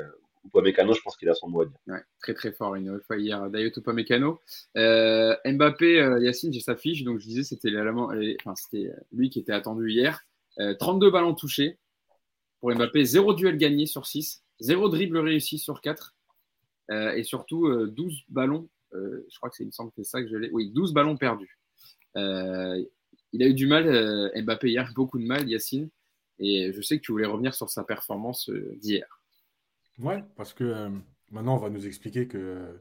Alors, on n'a pas le droit de dire que c'est de la faute des autres pour certains, mais lui, on a le droit de dire que c'est de la faute des autres parce qu'il n'est pas servi, parce qu'il n'est pas mis dans d'autres conditions, etc. Alors, déjà, vous allez bien reprendre la première demi-heure. Il a un premier ballon qui ne contrôle pas super bien et il se ferme l'angle quand il veut centrer. Il y a un Kimi oui. tout seul au deuxième poteau et c'est Sommer qui, au bout d'une minute trente, il a un deuxième ballon où euh, il doit percuter et ça va, son sa deuxième touche de balle n'est pas bonne et il ne peut pas aller finir. Et il a un troisième ballon euh, côté droit où il fait un appel axe vers le côté droit et où sa touche de balle est trop longue et où il se ferme l'angle sur Sommer. Donc, ne me dites pas, il n'a pas eu de ballon. Ça fait trois ballons jouables pour le grand Mbappé. D'accord? Donc, trois ballons jouables en 30 minutes quand tu es annoncé comme le sauveur de l'équipe et que tu rates même tes contrôles, moi, m'expliquez pas les conneries, d'accord? Euh, Ensuite, Mbappé, je rappelle quand même qu'avec le salaire d'Mbappé, tu fais deux vrais beaux transferts et tu donnes deux fois 10 millions à des joueurs de, à des joueurs de haut niveau. D'accord? Parce que moi, je veux bien, et j'avais dit ici, vous voulez garder Mbappé, il n'y a pas de problème. Mettre tout sur Mbappé, il n'y a rien de cohérent. Il n'y a pas un joueur sur cette planète qui gagne les matchs tout seul, sans personne. Voilà. Ça n'existe pas dans le football. Donc, mets 100 millions sur Mbappé, donne-lui ses 100 millions. Voilà. Faites la fête, ramenez-lui Campos, ramenez-lui machin, et on en reparlera. Eh ben, on est encore une fois éliminé en huitième de finale de la Ligue des Champions. Et tout Mbappé qu'il est, aujourd'hui, il n'a pas, il n'y a pas une équipe qui a gagné la Ligue des Champions qui avait Mbappé. Il a 24 ans. Voilà, j'ai rien à foutre du reste. Moi, vous avez voulu me vendre Mbappé sur ses stats. D'accord? Vous m'avez dit, ouais, mais c'est un mec de stats, il fait gagner les matchs et tout. Je vous avais prévenu, je ne jugerai plus ces matchs. Par contre, le jour où il n'y aura pas de stats, il ne faudra pas venir chialer. Paris a marqué zéro but pour la première fois depuis 1995 dans un huitième de finale de Ligue des Champions aller-retour depuis 1995. Zéro but, effectivement, sur la double confrontation. arrêtez de nous casser la tête avec vos stars à deux balles. Ce football, je ne le supporte plus. Soit vous construisez une équipe et tout le monde est content, soit vous nous mettez des 200 millions sur Messi, parce que là, Messi, il, Messi, il réfléchit. Si lui prolonge, eh, eh, eh, réfléchis pas. Réfléchis pas, s'il te plaît. non, mais attends. Et donc, mettez 100 millions, mettez Juste Neymar, Messi, Mbappé. 200 millions. Voilà, c'est le budget de Benfica. Voilà, c'est tout. Vous ne cassez pas la tête. On est une équipe qui est mal gérée. On est une équipe de. bah, la fin du bling-bling, évidemment, c'est faux. Voilà, on est une équipe de bling-bling. On fait briller tout le monde. On vend des maillots. Les, les, les touristes viennent au parc. Vous allez au parc le jour des matchs. Vous allez voir la queue qu'il y a devant la boutique. Et vous allez voir les gens, ils sortent avec des sacs pleins de maillots et tout. Le business marche. On n'est pas une équipe de football. Voilà. Je ne vais pas revenir en plus parce que je parlerai après des prolongations. Mais Mbappé, donc il est dépendant des autres. Je viens de l'apprendre parce que moi je croyais qu'il était autosuffisant. Et euh, évidemment le duo avec Messi qui a fait plier l'énorme Olympique de Marseille. Hein, l'énorme, l'énorme Olympique de Marseille qui ne laisse juste qu'à peu près entre des espaces de 60 mètres sur 45 d'espace dans leur dos. Donc le duo a fait plier l'Olympique de Marseille et on a cru, nous, qu'on allait faire quelque chose. Et moi, je le dis là clairement, en plus j'en avais parlé dans le dernier podcast et tout, évidemment que j'y ai cru parce que je suis supporter, parce que ça fait 40 ans, parce que, j'ai envie que Paris fasse des trucs. Mais au fond de moi, je, il ne pouvait rien se passer. Voilà, il ne pouvait rien se passer. Mais continuez à donner 150 millions à Mbappé pour le prolonger encore jusqu'en 2025 et amenez-lui encore derrière des joueurs éclatés, puisque de toute façon, il est autosuffisant. Donc on s'en fout des bons joueurs. Il n'y a pas besoin de bons joueurs. Il est autosuffisant. Il n'y a rien. Et, là, on va nous dire Mbappé, il est resté, Mbappé, il est resté, Mbappé, il est resté. Ah, vas-y, allez, c'est bon. Ça suffit. Euh, Bon, je te laisse, je te laisse. Euh, je vais, je vais aller voir Samy, euh, Yacine, euh, le, temps que tu, tu redescendes sur Mbappé. Je sais que ça, je sais que ça t'a beaucoup énervé, effectivement, et comme beaucoup de supporters, hein, je le vois sur les, commentaires. Et merci de réagir. Hein, je, je, je, relève vos déclarations quand je peux, mais il y en a plein qui disent le problème, c'est Nasser aussi. On en parlera tout à l'heure hein, de, Nasser Al-Khelaifi, président du Paris Saint-Germain. Oui, il y a effectivement, il y a beaucoup qui disent que Mbappé hier n'a pas été n'a pas été là quand il le fallait. Juste, pourquoi tirer plus sur Mbappé que sur Verratti? Mais attendez, déjà en termes de salaire, vous allez me dire que vous attendez, vous attendez autant de Verratti que d'Mbappé. En termes de poste, vous attendez autant de Verratti que d'Mbappé. Mais en fait, c'est ça le problème dans ce club. On a des exigences avec des. Aujourd'hui, moi, je vois sur les réseaux, les mecs, équitiquette, équitiquette, équitiquette. Donc aujourd'hui, équitiquette 6 mois de Ligue 1. D'accord? Avec, euh, allez, 339 minutes de jeu, je vais plus lui taper dessus que Mbappé et Messi. Mais c'est ça le problème. C'est qu'aujourd'hui, on doit être content d'avoir Mbappé et Messi au club. Parce que rappelez-vous, on a mangé du pancrate et tout. Mais j'en ai rien à foutre, moi. Et arrêtez de me casser les couilles avec c'est ton ami Verratti. D'accord? C'est pas mon ami. Voilà, j'ai toujours expliqué Verratti. Maintenant, aujourd'hui, j'ai déjà expliqué ceux qui sont arrivés en retard que c'était de sa faute le premier but. Qu'est-ce que vous voulez que je vous dise? On va aller le fusiller Arrêtez de me casser les couilles maintenant, ça va. Ah, attends, oui. Ah, c'est bon, c'est bon. Non, mais je dis, aussi, aux gens. Aux gens faut arrêter là. Je dis aussi aux gens sur le, live, on en a déjà parlé de Verratti. Non, mon père, Verratti, j'ai rien à foutre de Verratti, qui se casse avec Marquinhos, avec tout le monde. Ils peuvent tous partir. de toute façon, je l'ai déjà dit il y a deux ans. Ils peuvent tous partir. Tous. J'ai rien à foutre, moi. Calme-toi, Calme-toi, Verratti. Je sais que ça t'aime, mais calme-toi. Je ne veux pas te perdre sur le podcast. Hein. C'est que du foot, encore une fois. Je sais que le Paris Saint-Germain nous donne beaucoup de, sentiments euh, contraires aujourd'hui. Mais euh, voilà, effectivement, je dis aussi aux gens, on a déjà parlé de, Verratti et Yacine a dit que c'était de sa faute. Donc, euh, je vois les commentaires. ne, rester dans le respect et dans l'échange. Samy, par rapport à Kylian Mbappé, je sais que tu es un peu plus dans la nuance que Yacine sur certains points. Et est-ce que je pense que tu vas accentuer aussi sur le fait qu'il n'était pas accompagner Mbappé, en tout cas sur le match, et qu'il y avait un, écart, et ça on l'a vu hier, il y avait des espaces, ou un trou au milieu de terrain entre même Messi et Mbappé. J'ai la stat, hein. ils, ont, ils ont échangé seulement 5 passes hier, Mbappé et Messi. C'est dire aussi le fait que les deux, on le sait, Messi de toute façon maintenant ne peut plus faire des courses de 40 mètres comme il faisait avant avec, avec le Barça. Il faut une équipe qui joue pour lui. On l'a vu avec l'Argentine pour la Coupe du Monde. Il faut que Messi soit proche de la surface, ne peut pas remonter les ballons. Mais les deux hier, il n'y avait, y avait pas de relation en fait entre les deux, entre le milieu de terrain les deux et Messi et Mbappé. Ouais, il bah, faut, surtout qu'il soit, qu soit impliqué, Messi. Après, euh, après là, là, on pourra en parler. Non, après, encore une fois, euh, y on va pas défendre le match de, de Kylian Mbappé. Hier, c'est un, un, un, échec. Il s'est raté. Il n'y a aucun souci par rapport à ça. On, l'a vu. Euh, quand, quand, il a ce sentiment d'impuissance, il se met, il se met à déjouer et à essayer de, de, de, provoquer tout seul. On, on l'a vu plusieurs fois, euh, euh, surtout sur la, sur la dernière demi-heure, à, à, s'entêter, à essayer de faire, de, faire, de faire des différences individuelles. Donc ça, on, on va pas défendre euh, le match de Mbappé, c'est un, un vrai raté. Euh, le fait que tout le monde attendait beaucoup de lui euh, sur cette rencontre, pour moi, c'était tout à fait euh, légitime sur ce qu'il montrait euh, ces dernières saisons et surtout sur ce que montrait le Paris Saint-Germain.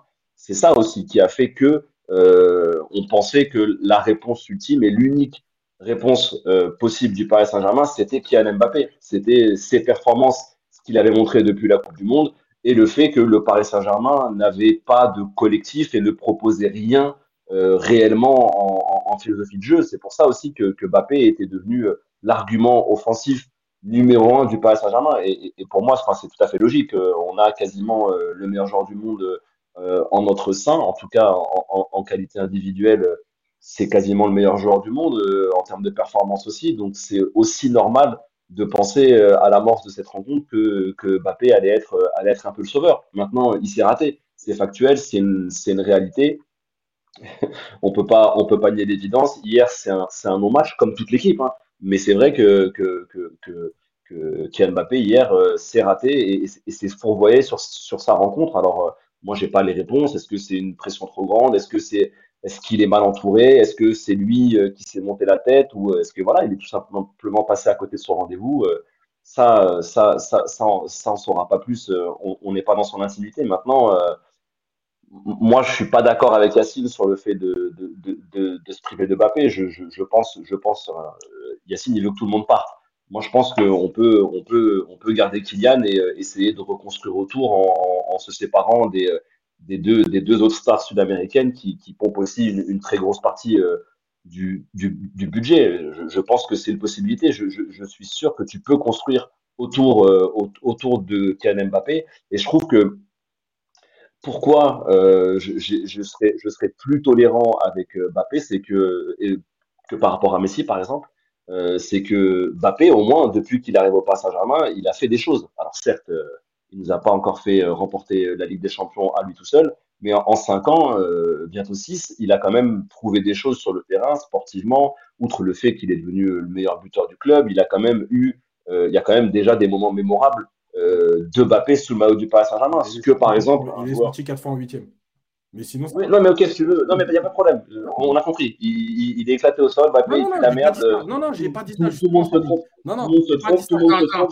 C'est pas un phénomène. Samy termine. C'est pas un phénomène. Non, non. Samy termine. On a compris. Mais, mais moi, moi, je, moi, je te dis juste qu'en 6 ans, je trouve que, euh, alors oui, on n'a pas gagné. Si, si c'est juste gagner la C1 euh, qui, te, qui fait de toi un bon joueur du Paris Saint-Germain, là oui, c'est sûr qu'on peut, on, peut s'arrêter de débattre et, tu as entièrement raison.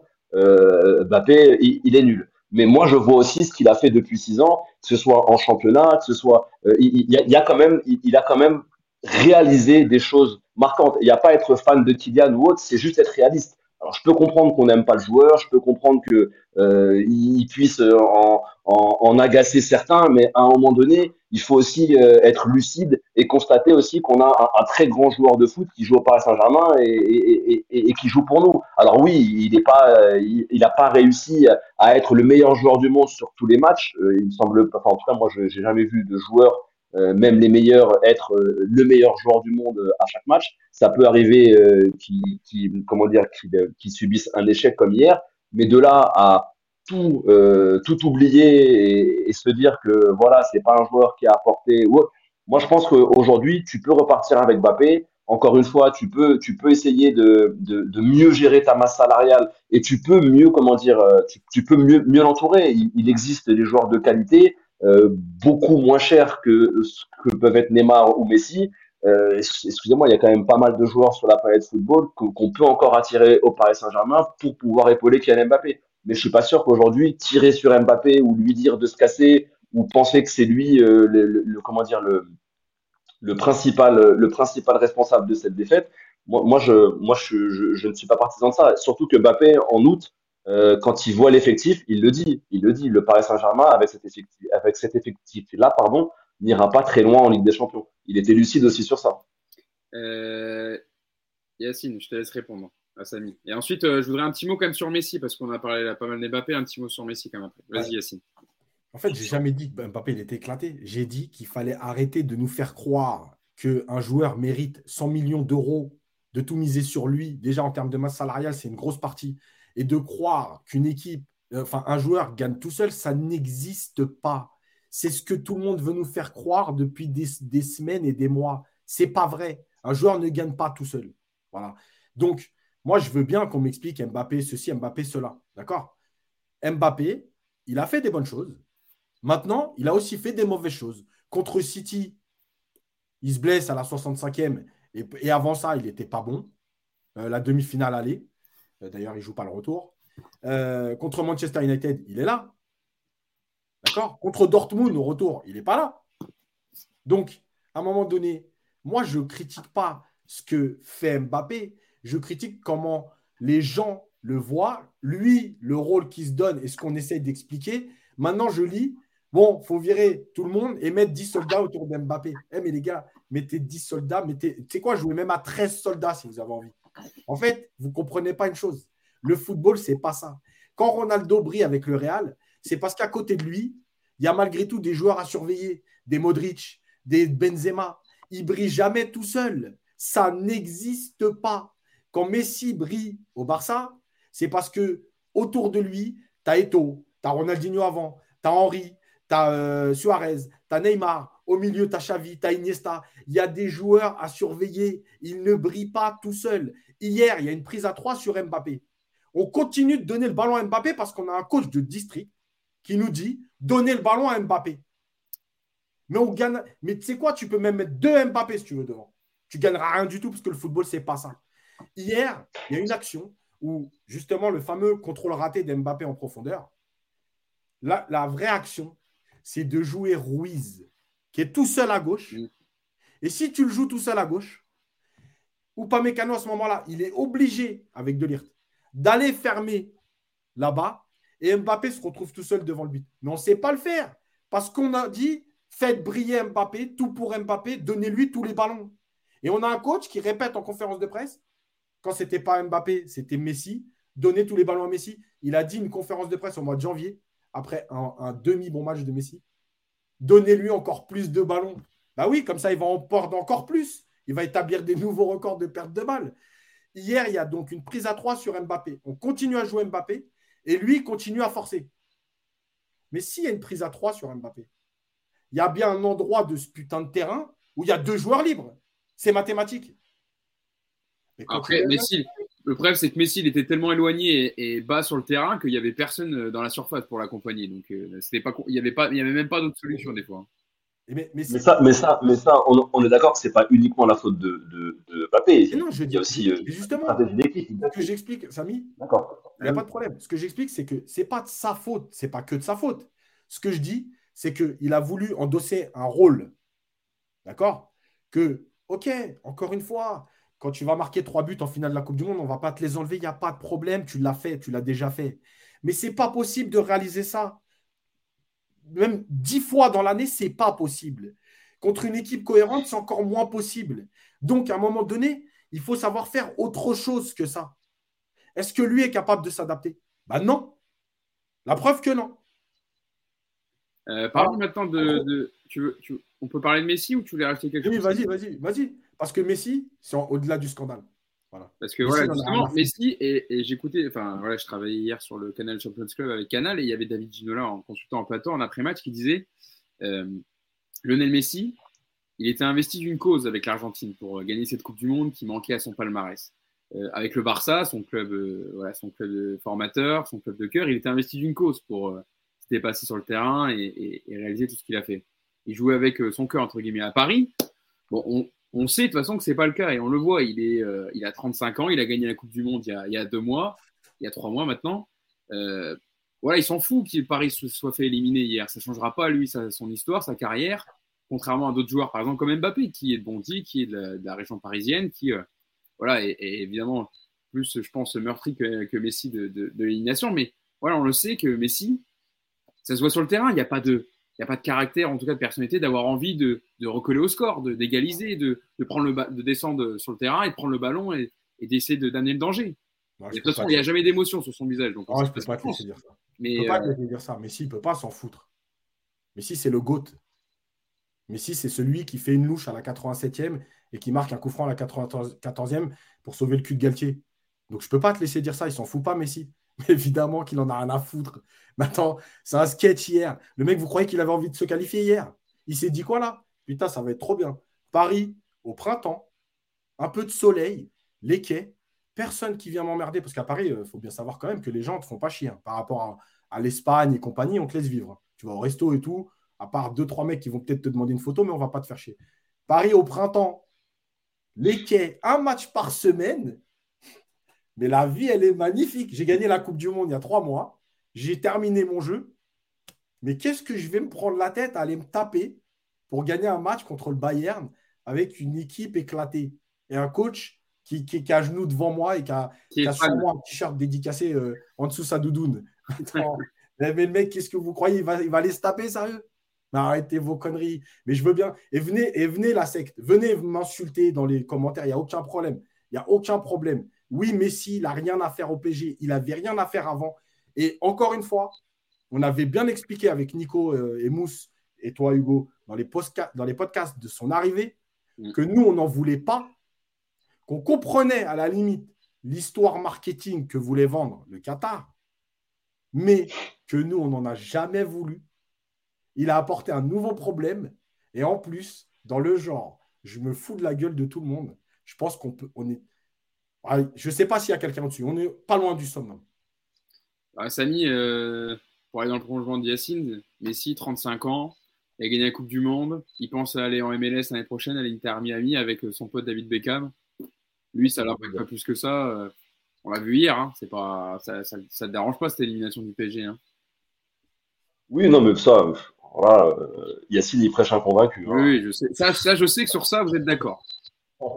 Alors il n'y a aucun souci. Bien avant que, bien avant que Messi signe, j'étais pas non plus euh, très chaud, j'étais pas convaincu. Alors, encore une fois, je respecte ce qu'il a fait euh, dans sa carrière, il n'y a aucun souci. Ah oui, non, mais. C'est cette valeur, il n'y a, pas de problème par rapport à ça. Mais on parle, moi, on parle que du Messi, on parle que du Messi on ne parle pas avec l'Argentine, on ne parle pas avec le Barça.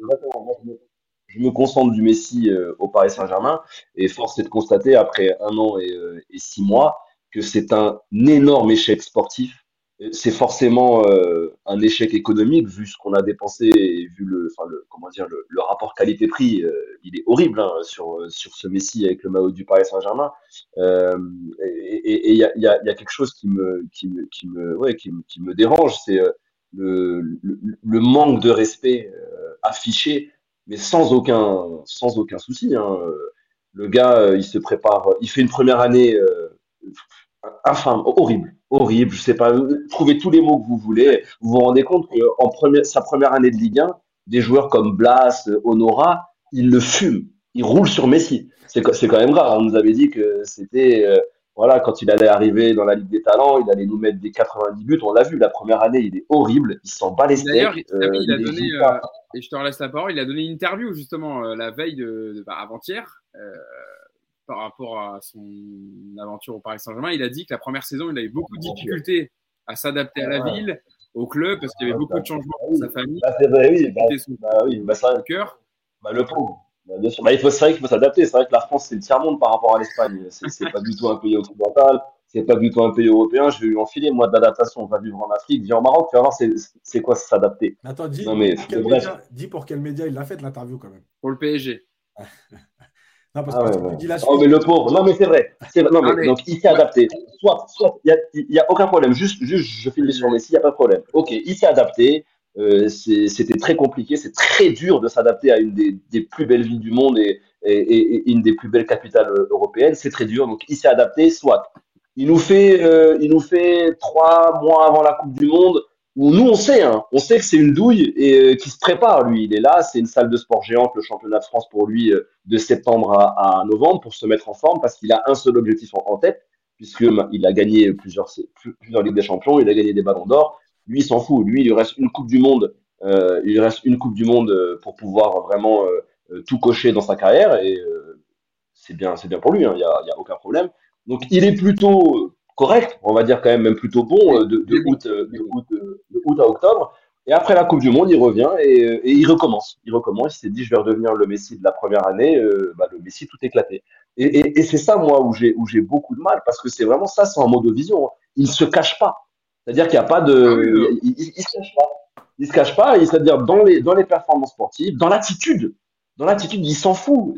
Est-ce, que je sais même pas si lui, il, se considère comme un joueur du Paris Saint-Germain. C'est, ça, qui me tue. Même avec les supporters. Hein. Tu as déjà vu une relation avec les supporters depuis qu'il est arrivé, Messi?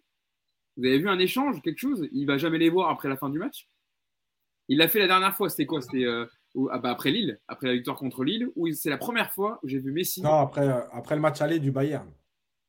Oui, mais aussi, aussi, c'était pas après, après Lille aussi? Si, si, mais en fait, depuis le match du Bayern, il, marche, enfin, tu sais, bah, il marche tout le temps, donc euh, je ne vais pas dire autre chose, mais euh, euh, il marche du rond central jusqu'à la tribune Auteuil, quoi. Mais c'est voilà, c'est la première fois en un an et demi qu'on le voyait aller remercier les supporters. On est d'accord. Ouais, ouais, ouais. Voilà, ça illustre aussi le, le, enfin, désintérêt. Mais de toute façon, mais tu as raison, ça ne se cache même pas. Hein, et c'est pas, de toute façon, on va pas lui taper dessus. Enfin, on va pas lui taper dessus. Nous, on est, c'est pas nous qui le payons, c'est pas nous qui avons été le chercher. Nous, ah, sur le siffle, sur le siffle, il se vexe. Il n'est pas content. Ah oui. C'est ça le truc aussi. Ah oui. Ah bah oui. Bah, ah bah non, bah, tu peux pas le siffler. effectivement. Euh, j'ai une stat quand même, je voulais vous passer euh, par rapport au match d'hier. Yacine, est-ce que tu peux la mettre? C'est celle sur les, la malédiction des ex du PSG qui marque contre, contre le Paris Saint-Germain, sorti par nos confrères d'Opta. 5 des 7 derniers buts. Des 6 là, oui, non, mais c'est 7 parce que c'était avant le deuxième but euh, marqué par Gnabry. Donc, ces cinq des cinq derniers buts du Bayern contre Paris en Ligue des Champions ont été inscrits par des joueurs ayant, évolué au PSG. Trois pour Choupo-Moting, deux pour euh, Kingsley Coman. Voilà, une stat toujours aussi criante hein, sur les, ex qui adorent marquer euh, contre Paris dans les matchs euh, assez décisifs, assez importants, que ce soit même en championnat ou dans en, en, Ligue des Champions. C'est toujours un peu pareil. Et une autre stat aussi, Yacine, sur les problèmes défensifs du PSG, où c'est quand même la première fois que le Paris Saint-Germain échoue à rendre un clean sheet, donc un match sans encaisser de but, sur une saison de Ligue des Champions. Bon, euh, la saison de Ligue des Champions avec le PSG s'arrête en mars, mais euh, euh, sur les huit matchs donc qu'ils ont disputés sur cette saison 2022-2023, aucun clean sheet en 15 participations du Paris Saint-Germain en Ligue des Champions. Est-ce qu'elle vous évoque aussi quelque chose? Parce qu'on a parlé de devant. Avant de parler, là ensuite, parce qu'on a fait très long hein, sur la première partie, on sera très court, on essaiera de faire un peu plus court sur la, sur un peu le bilan du PSG dans les matchs à l'extérieur, etc. Est-ce que vous y attendez? Vous y attendiez, pardon. Et ensuite, on parlera sur la troisième partie de, de, la suite de la saison. Mais est-ce que je vous évoque quelque chose cette, cette stade Parce qu'on a pas, souvent parlé des problèmes défensifs du PSG. Hein. bah on a été, bah on bah en fait, ça résume la saison. On est éclaté derrière, on est éclaté devant. voilà. Voilà des... bon résumé. On ne fait pas de clean sheet et en plus, on fait le premier match depuis 1995. On n'est pas capable de marquer sur un des deux matchs aller-retour. Voilà, c'est tout. Galtier rentre dans l'histoire. Voilà. Pas de la façon dont il voulait, mais ouais, effectivement, il rentre. Oh, je suis pas sûr. Moi, je crois qu'il en a pas rien à foutre. vous êtes quand même, vous êtes, je voulais vous remercier hein, pour ceux qui nous suivent. Sur, vous êtes toujours en direct avec nous sur le podcast Enjeu Capital pour voilà débriefer avec Yacine, avec Sani, cette, euh, cette élimination du Paris Saint-Germain, cette énième élimination en, huitième de finale. Plus de 800, hein. donc merci à vous. Euh, je vois que les, dernières interventions de Yacine nous ont fait beaucoup rire, euh, sur notamment Messi c'est le GOAT, Messi c'est le GOAT en voulant me troller au début dans son intervention. voilà, vous êtes assez d'accord avec ce qu'on dit depuis tout à l'heure en plateau, enfin en tout cas en plateau, sur notre podcast en direct sur YouTube. Euh, et vous voulez beaucoup aussi parler évidemment de la suite de la saison. Est-ce qu'il faut virer Galtier? Est-ce que Campos doit partir? On va, y, revenir, on va, en parler, vous inquiétez pas. Euh, avant ça, euh, Sani, je te lance dessus. Yacine, tu peux lancer la deuxième partie du podcast. Une élimination prévisible. Une élimination pardon, prévisible. Et pourquoi on le titre comme ça, Samy? Parce que euh, si on fait le bilan de la saison du Paris Saint-Germain, notamment ses performances à l'extérieur, défaite contre l'OM en Coupe de France, piteuse élimination contre l'OM, défaite contre Monaco, défaite contre Rennes, défaite contre Lens, défaite aussi, enfin, non, match nul, pardon, contre Benfica à l'extérieur. Aucune victoire contre Benfica euh, sur les deux confrontations en Ligue des Champions. Euh, c'est des mots, des problèmes qu'on analyse sur le Paris Saint-Germain, qu'on a déjà vu cette saison. C'est pour ça aussi qu'on titre comme ça une élimination prévisible, parce qu'on n'est pas surpris en fait. On a déjà vu ce genre de match où Paris n'arrive pas à l'extérieur, n'arrive pas à, remonter un score ou, en tout cas changer le cours d'un match quand euh, le match n'est pas en sa faveur.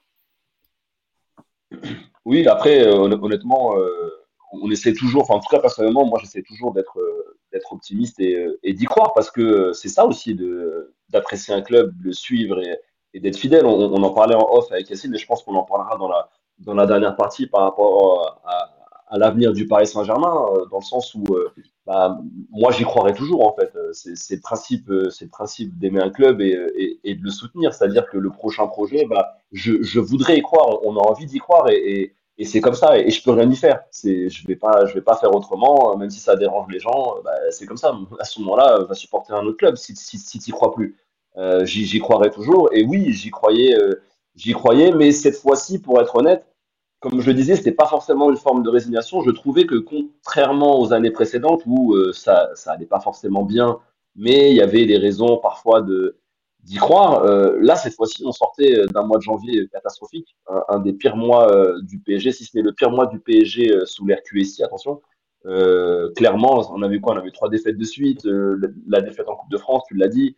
Il y avait eu, il y avait eu des choses compliquées. Vraiment, c'était c'était poussif, c'était euh, c'était euh, au, niveau du contenu, euh, il y avait vraiment rien sur quoi se raccrocher, même au niveau de même même au niveau de, l'attitude, au, niveau de l'implication. Vraiment, je trouvais que que cette année, cette saison, moi d'habitude, je me disais bon, en mars, les gars, ils vont quand même mettre un coup de collier et, là vraiment cette fois-ci, je me disais ça va être compliqué sur un seul match d'avoir ce déclic et de passer et de passer euh, et de passer ce tour. Donc euh, oui, élimination euh, prévisible d'une voilà une cascade une cascade d'erreurs au niveau au, niveau des, décisions sportives et, et, puis surtout une cascade d'erreurs au niveau du casting, encore une fois, parce qu'on a critiqué plein de joueurs, on n'a pas encore parlé de Renato Sanchez, on en avait parlé en début de saison.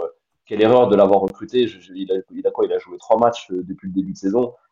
c'est pas comme si c'était prévisible. Enfin, vraiment, c'est voilà, il y, avait eu quand même un, ensemble de conditions quand même qui, qui étaient euh, qui étaient quand même bien réunies pour euh, pour un échec, d'où une élimination prévisible. Contrairement aux, autres années où par exemple même euh, contre contre contre le Real Madrid ou ce genre de choses où on pouvait penser que là cette année, moi personnellement, alors que encore une fois, hein, j'y crois quand même souvent, il y avait quand même il y avait quand même très très peu d'espoir.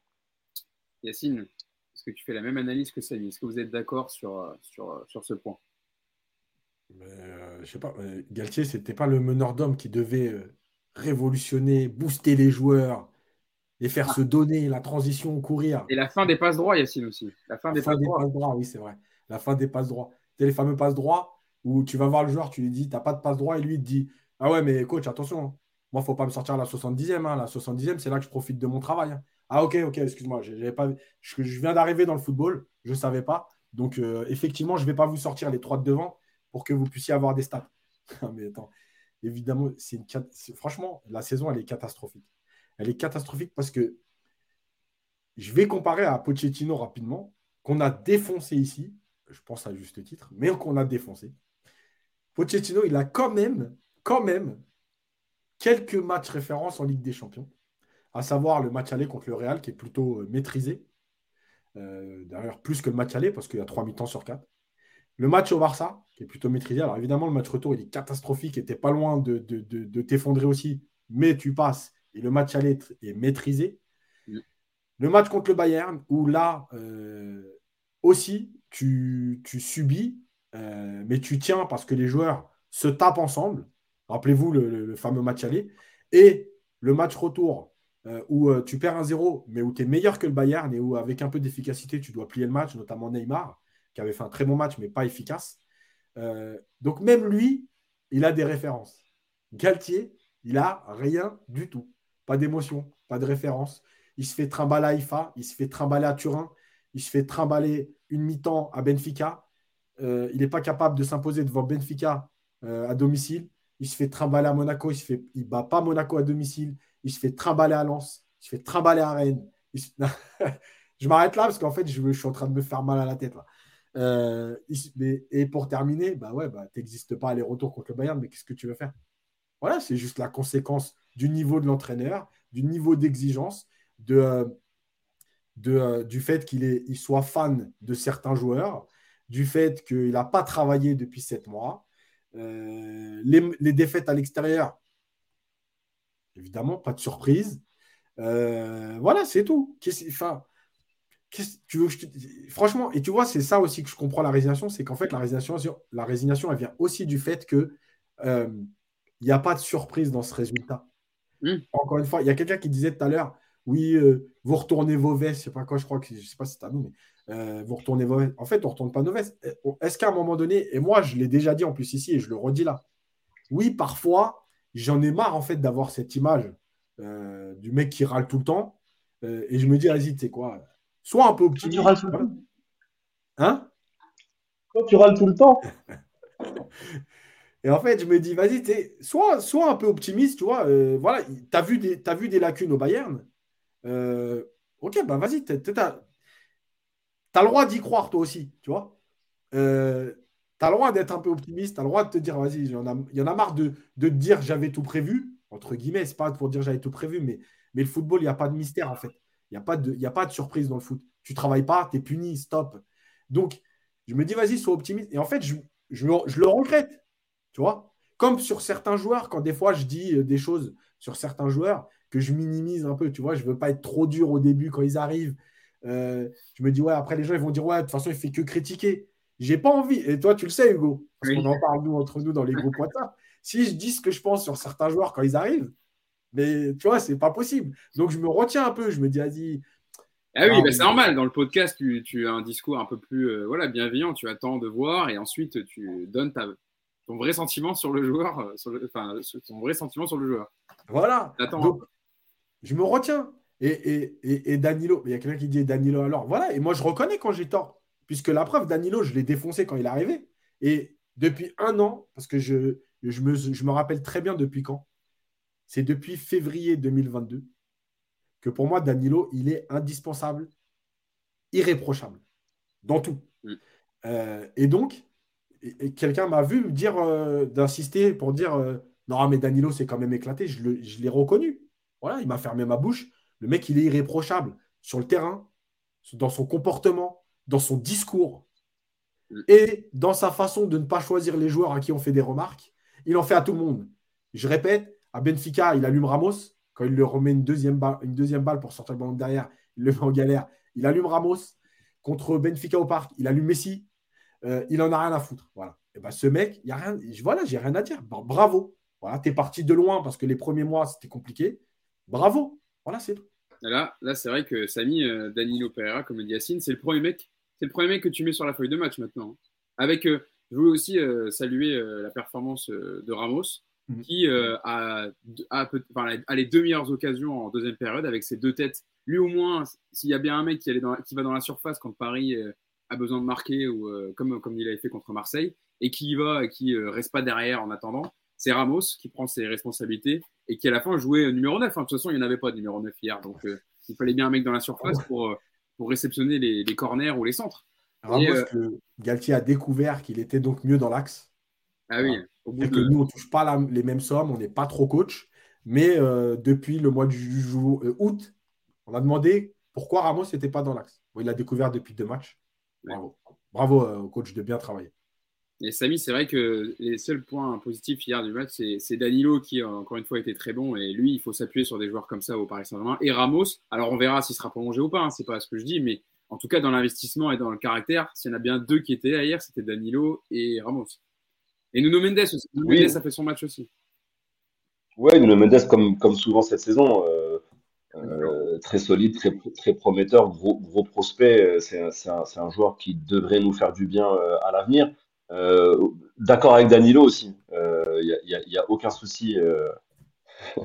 le, chat, le, le, chat, il est super fort. Il est, il, est en forme.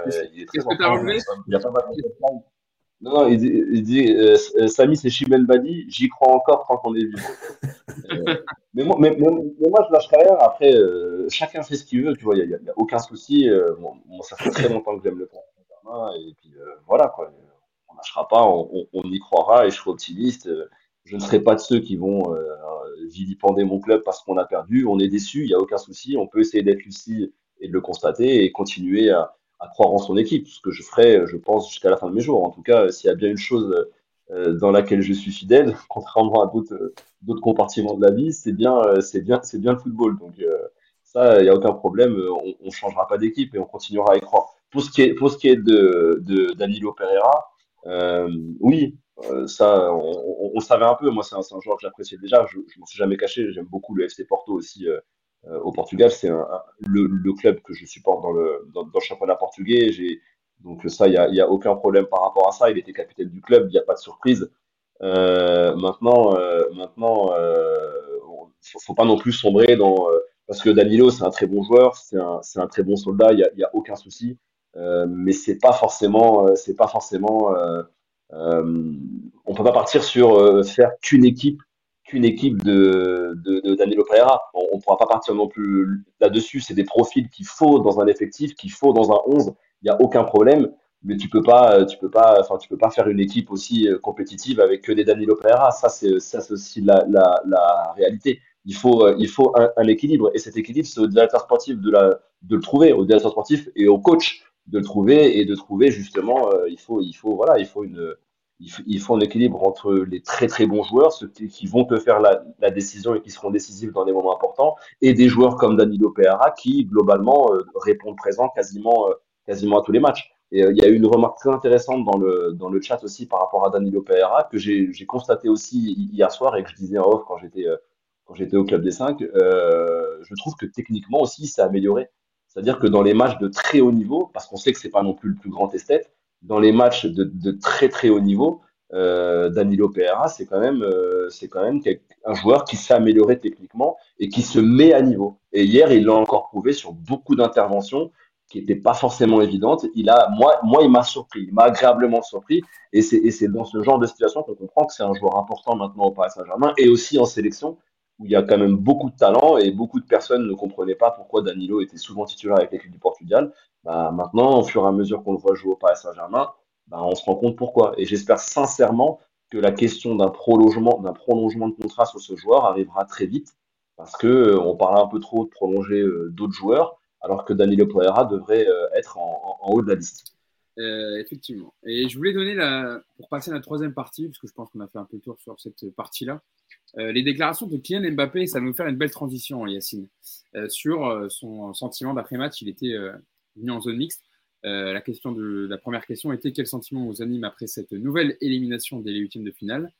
Kylian Mbappé a répondu on est déçu, maintenant c'est comme ça, il faut passer à autre chose, il faut essayer de se remettre chacun en question et passer à autre chose tout simplement. Et le plus intéressant est sur la deuxième question qu'est-ce qu'il a manqué sur ces deux matchs?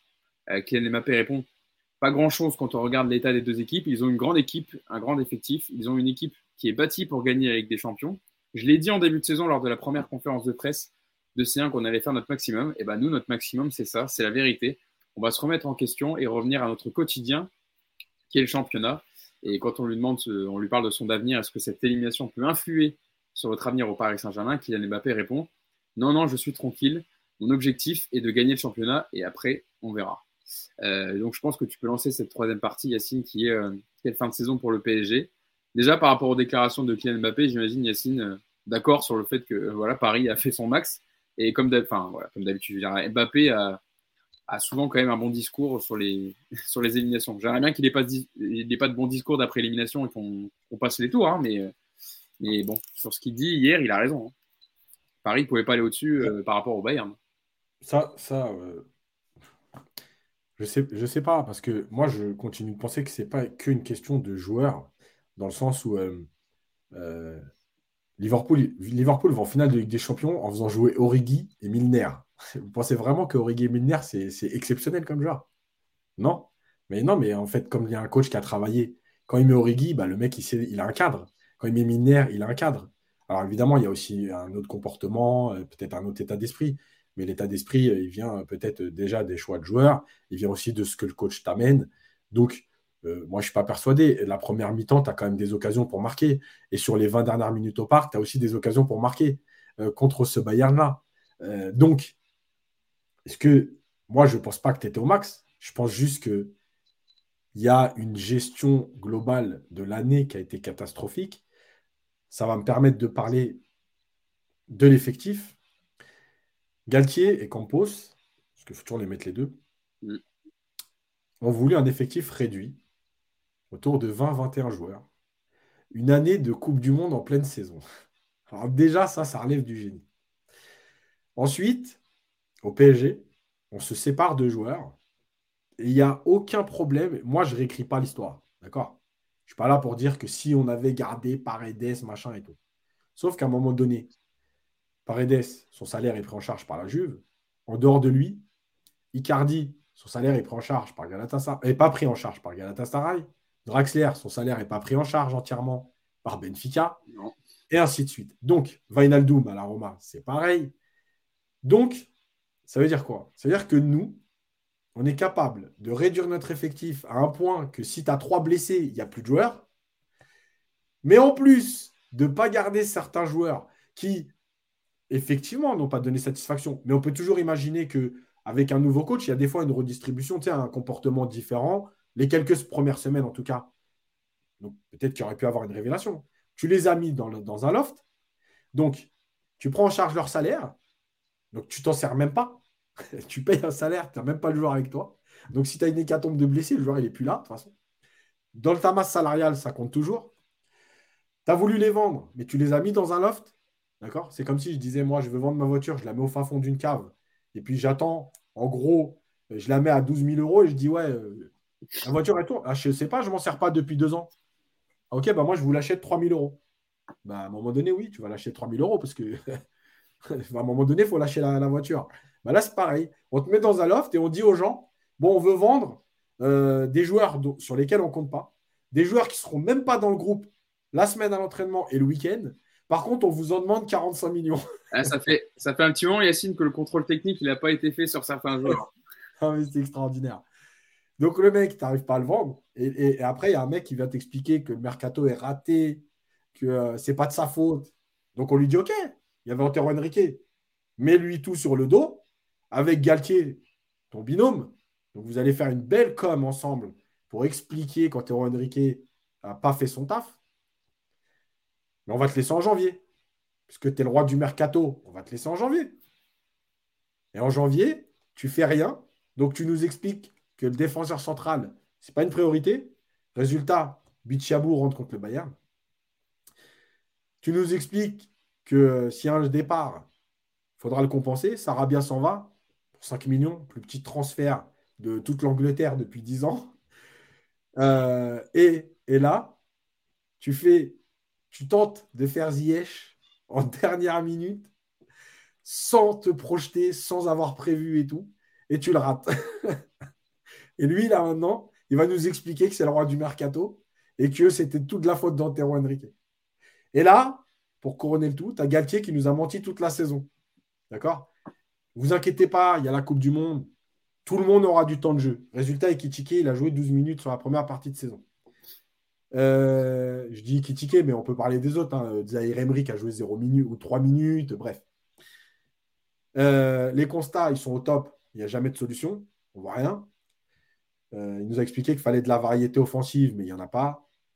Euh, la suite de la saison, c'est bah, ta saison est déjà finie, tu as 8 points d'avance. Il va falloir quand même un peu les protéger sur les 2-3 prochaines semaines. Eh oui, hein, quand même, hein, parce qu'on a vu que Yacine, quand Monaco et Marseille font des bonnes séries et tournent bien, bon, heureusement que Paris a gagné son match de championnat, son classico, mais, mais à un moment, Paris était à la merci de, Marseille. Hein.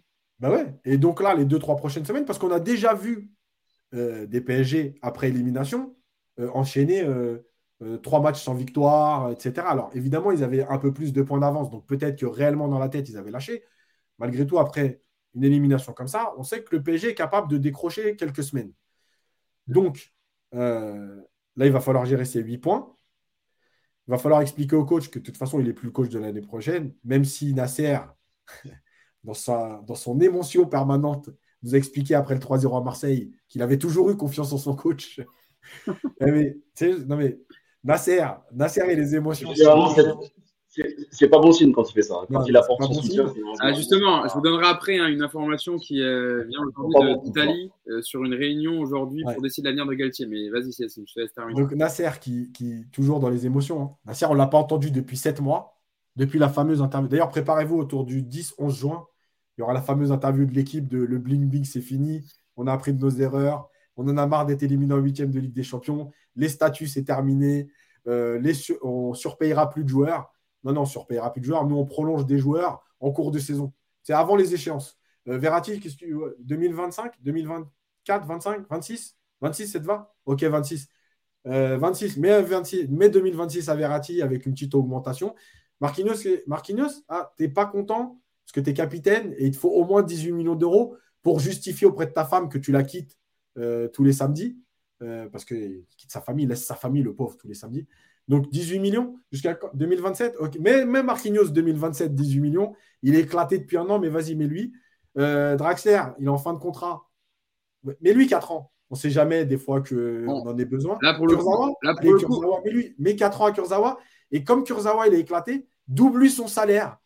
Pour lui faire plaisir. attends, la gestion, eh, la gestion de ce club, j'ai jamais vu ça de ma vie. Et je termine là-dessus. L'interview d'Oliver Kahn dans l'équipe, c'est une leçon au PSG.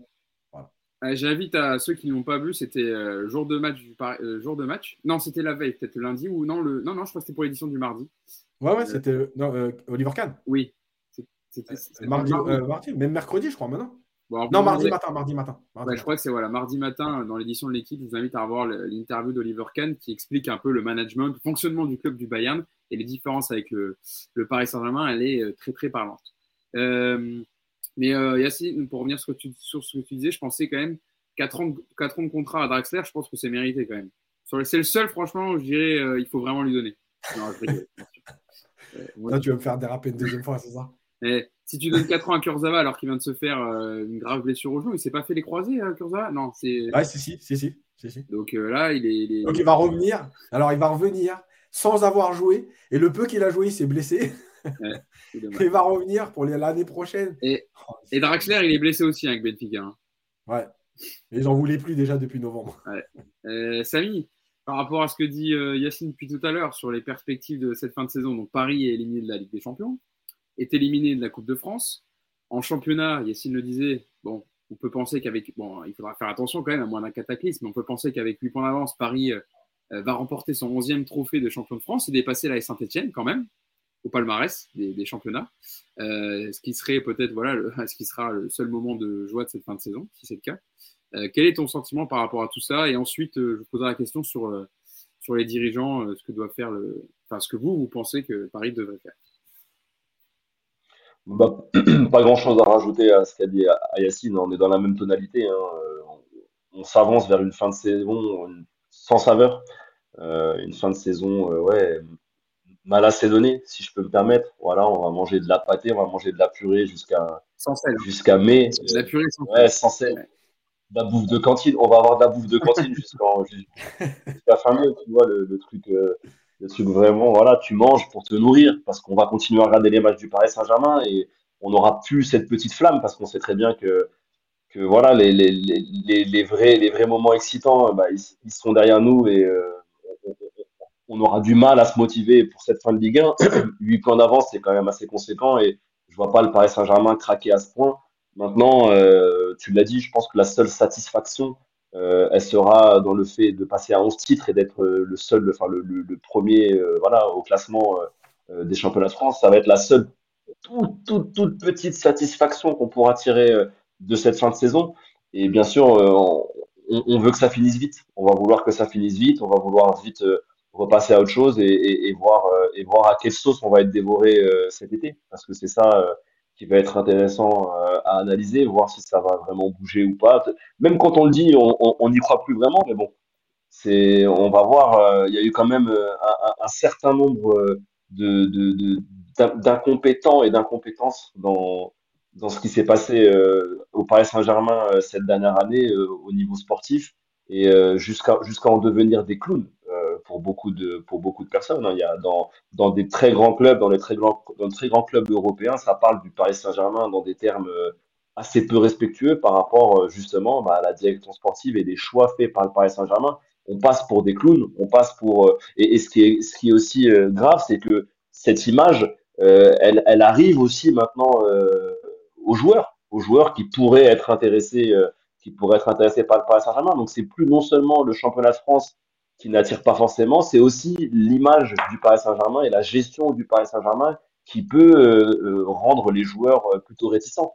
Donc c'est encore une mauvaise pub. En plus des éliminations, vous pouvez voir maintenant même il y a beaucoup de beaucoup de comptes de comptes anglais etc sur les réseaux sociaux qui parlent là des éliminations successives du Paris Saint-Germain. Il y a beaucoup de, de TikTok aussi sur l'argent investi par année et à chaque fois l'élimination en, en Ligue des Champions. Ça commence à devenir quelque chose d'assez récurrent. Et il y a une image qui se, qui se crée autour du club qui est assez négative euh, pour l'avenir sportif du club. Et c'est ça qui est très dérangeant. Euh, justement, Samy, je vais te lancer dessus aussi. Sur... J'ai vu un tweet, tu parlais de, l'image qu'a le Paris Saint-Germain au niveau international.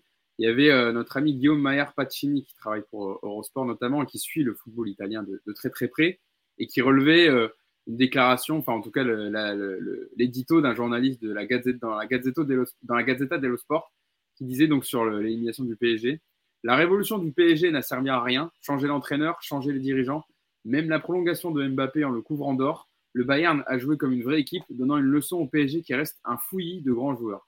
Ah, souvent, il se régale la presse euh, européenne, hein, des, après éliminations du PSG, parce que évidemment, ils sont tous un peu anti, euh, euh on va dire. Donc, ils sont souvent avec des dents assez aiguisées, des couteaux aiguisés, pardon, pour, pour dire ce qu'ils pensent du Paris Saint-Germain. Mais bon, on, ne peut que confirmer hein, ce qu'ils disent. Euh, Samy, je voulais euh, continuer avec toi et j'irai voir Yacine après pour prolonger justement, parce que j'ai donné la parole à Samy en premier, euh, à Yacine sur, sur ça. La formation qui est venue d'Italie ce matin, selon le journaliste italien Matteo Moretto. donc une réunion a lieu ce jeudi pour décider de l'avenir de Christophe Galtier au Paris Saint-Germain. Je vous cite le, le, les termes employés par le journaliste Matteo Moretto. Énervé après la prestation d'hier, Nasser Al-Khelaifi n'est pas satisfait. Il voudrait apparemment un changement immédiat dans la direction de l'équipe. Thomas Tourel est le nom qui ressort le plus pour éventuellement remplacer Christophe Galtier. Très bonne relation entre Nasser Al-Khelaifi et l'Allemand. À voir si ce dernier accepterait de revenir au Paris Saint-Germain. Bon, j'ai envie de te dire, hein, Samy, Tourelle, il ne ferait pas de miracle avec cette équipe et des joueurs euh, euh, comme ça, mais euh, tous les ans, j'ai l'impression qu'après l'élimination du PSG, en Ligue des Champions. On Nasser, on l'entend jamais évidemment hein, quand il faut venir parler après les défaites. Il vient surtout quand il faut bomber le torse après, après les, les matchs, notamment contre Marseille en, championnat. Euh, qu'on va juste remettre un coup de peinture sur la façade sans changer vraiment les fondations qui sont euh, véritablement le problème. Oui, ça après c'est oui, c'est souvent souvent la, problématique. On, en a eu aussi euh, l'exemple par exemple euh, rien qu'en France hein, avec la fédération française de, football. On, a changé le grec, mais on n'a pas changé euh, la base, on n'a pas changé euh, le tout. Les, fondations qui font tout, c'est ça qu'il faut attaquer. Maintenant, euh, sur le problème de Tourelle, on va, on, va en parler.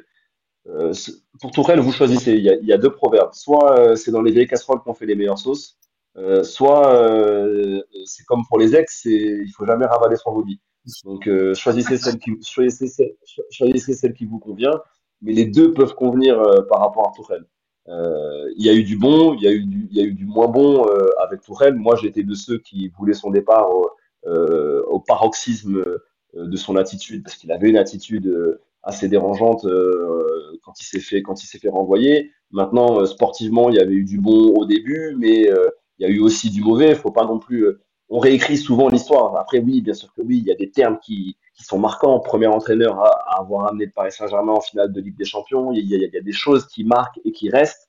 Euh, mais il y a aussi, voilà, faut pas non plus tout oublier. Il n'a pas, il a pas tout bien fait au Paris Saint-Germain. Donc euh, pour ça, franchement, moi, je pense que c'est un débat qui nécessitera un petit peu plus de temps. Euh, moi, je serais plus euh, pour partir sur un sur un autre coach. Maintenant, euh, si c'est Tourelle qui revient, après, ça dépend dans quelles conditions il revient, avec avec quelle équipe, est-ce qu'il aura la main sur le sportif, est-ce que est-ce que, enfin voilà, il y a plein de questions, il y a, plein de questions à voir, il y a plein de conditions à connaître pour savoir ce que, ça pourrait rendre. Euh, mais je, peux comprendre que certains supporters soient, euh, soient enjoués à, à l'idée de revoir Tourelle par rapport à ce qu'il a apporté euh, sportivement au Paris Saint-Germain à ses débuts, sur sa première année surtout.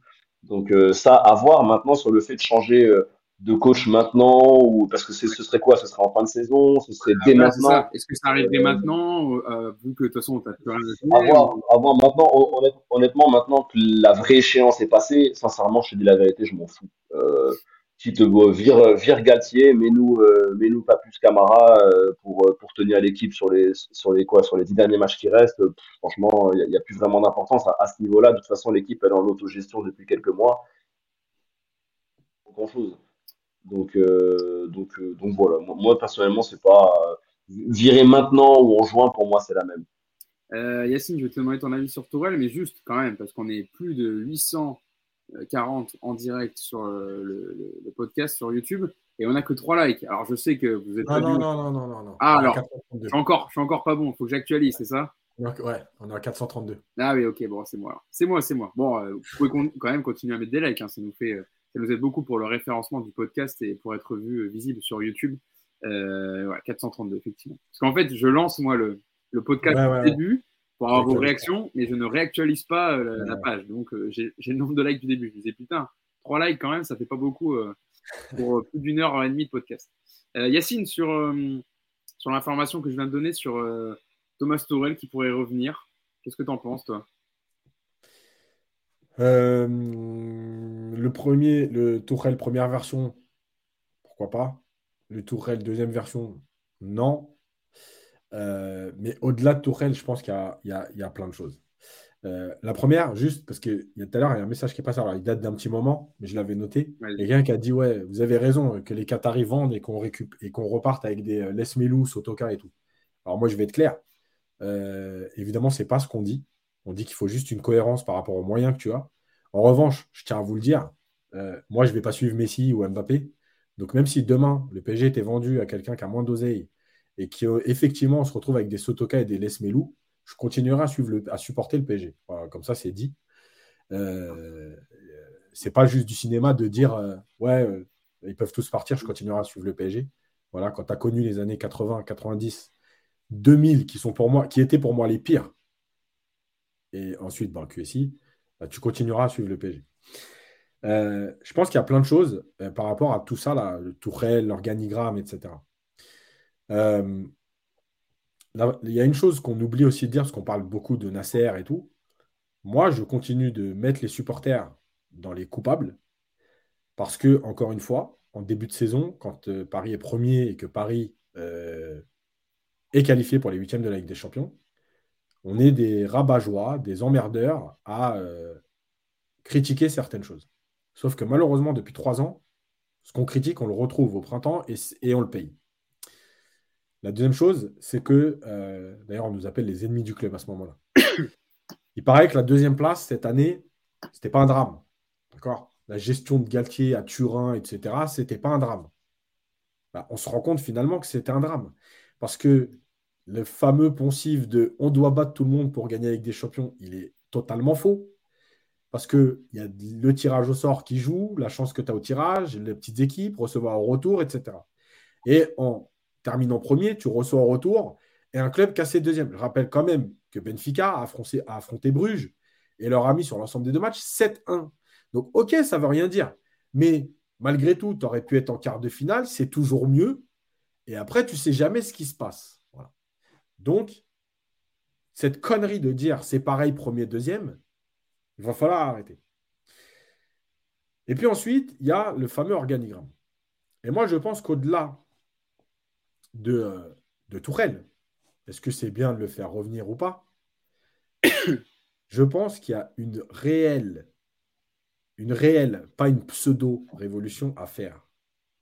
Je vais le redire, parce que peut-être qu'au bout d'un moment, euh, il y a des gens qui en prendront conscience et que ça fasse du bruit, puisque euh, déjà, la rencontre avec les supporters, nous, on en a parlé, France Bleu en a parlé, et finalement, ça a servi à quelque chose. Euh, non, c'est 7-1 sur l'ensemble des deux matchs. Il y a quelqu'un qui a écrit 5-1, c'est 5-1 hier, mais c'est 7-1 sur l'ensemble des deux matchs. en fait, il faut tout revoir. Donc, je vais répéter, moi, ce que j'envisage si jamais j'avais mon mot à dire. Nasser Al-Khalifi n'est plus le président du PSG, il n'est plus au quotidien, il ne peut plus gérer. Donc, qu'il reste la tête du Qatar, pas de problème. Mais désormais, il faut un président délégué avec une stature. Je répète, je ne dis pas qu'il faut Arsène Wenger. J'avais parlé du profil Arsène Wenger, qui a connu le très haut niveau, qui a gagné des titres, qui a un nom dans le football, qui est aussi capable de faire de la politique. Je rappelle qu'Arsène Wenger, c'est quand même celui qui est à la base de euh, la construction de l'Emirates, qui a géré les finances pratiquement d'Arsenal pour ne jamais être dans le trou, pouvoir payer l'Emirates le plus vite possible, etc. Mais continuer à garder un Arsenal compétitif. Alors certes, après qu'il soit parti. Voilà. Il faut ensuite un conseil d'administration, des sages, vous l'appelez comme vous voulez, on s'en fout. Mais ce conseil te permettrait d'avoir des anciens du club qui connaissent le club, qui ont une image, qui sont des politiques, avec des gens, pourquoi pas, extérieurs au football, euh, et qui seraient, on va dire, aller entre 6 et 8 personnes, euh, et qui te permettent de disserter régulièrement sur les problèmes au quotidien, sur les problèmes euh, à moyen terme, à long terme, là où le club veut aller. et ça, c'est très important. Au Bayern, j'avais donné l'exemple du Bayern, le fameux reportage de Prime qui date maintenant d'il y a deux ans, mais il est toujours d'actualité, avec Oliver Kahn, avec Salihamidzic, etc., qui viennent tous les jours à l'entraînement, qui prennent le pouls, qui repartent, qui ont des réunions, etc.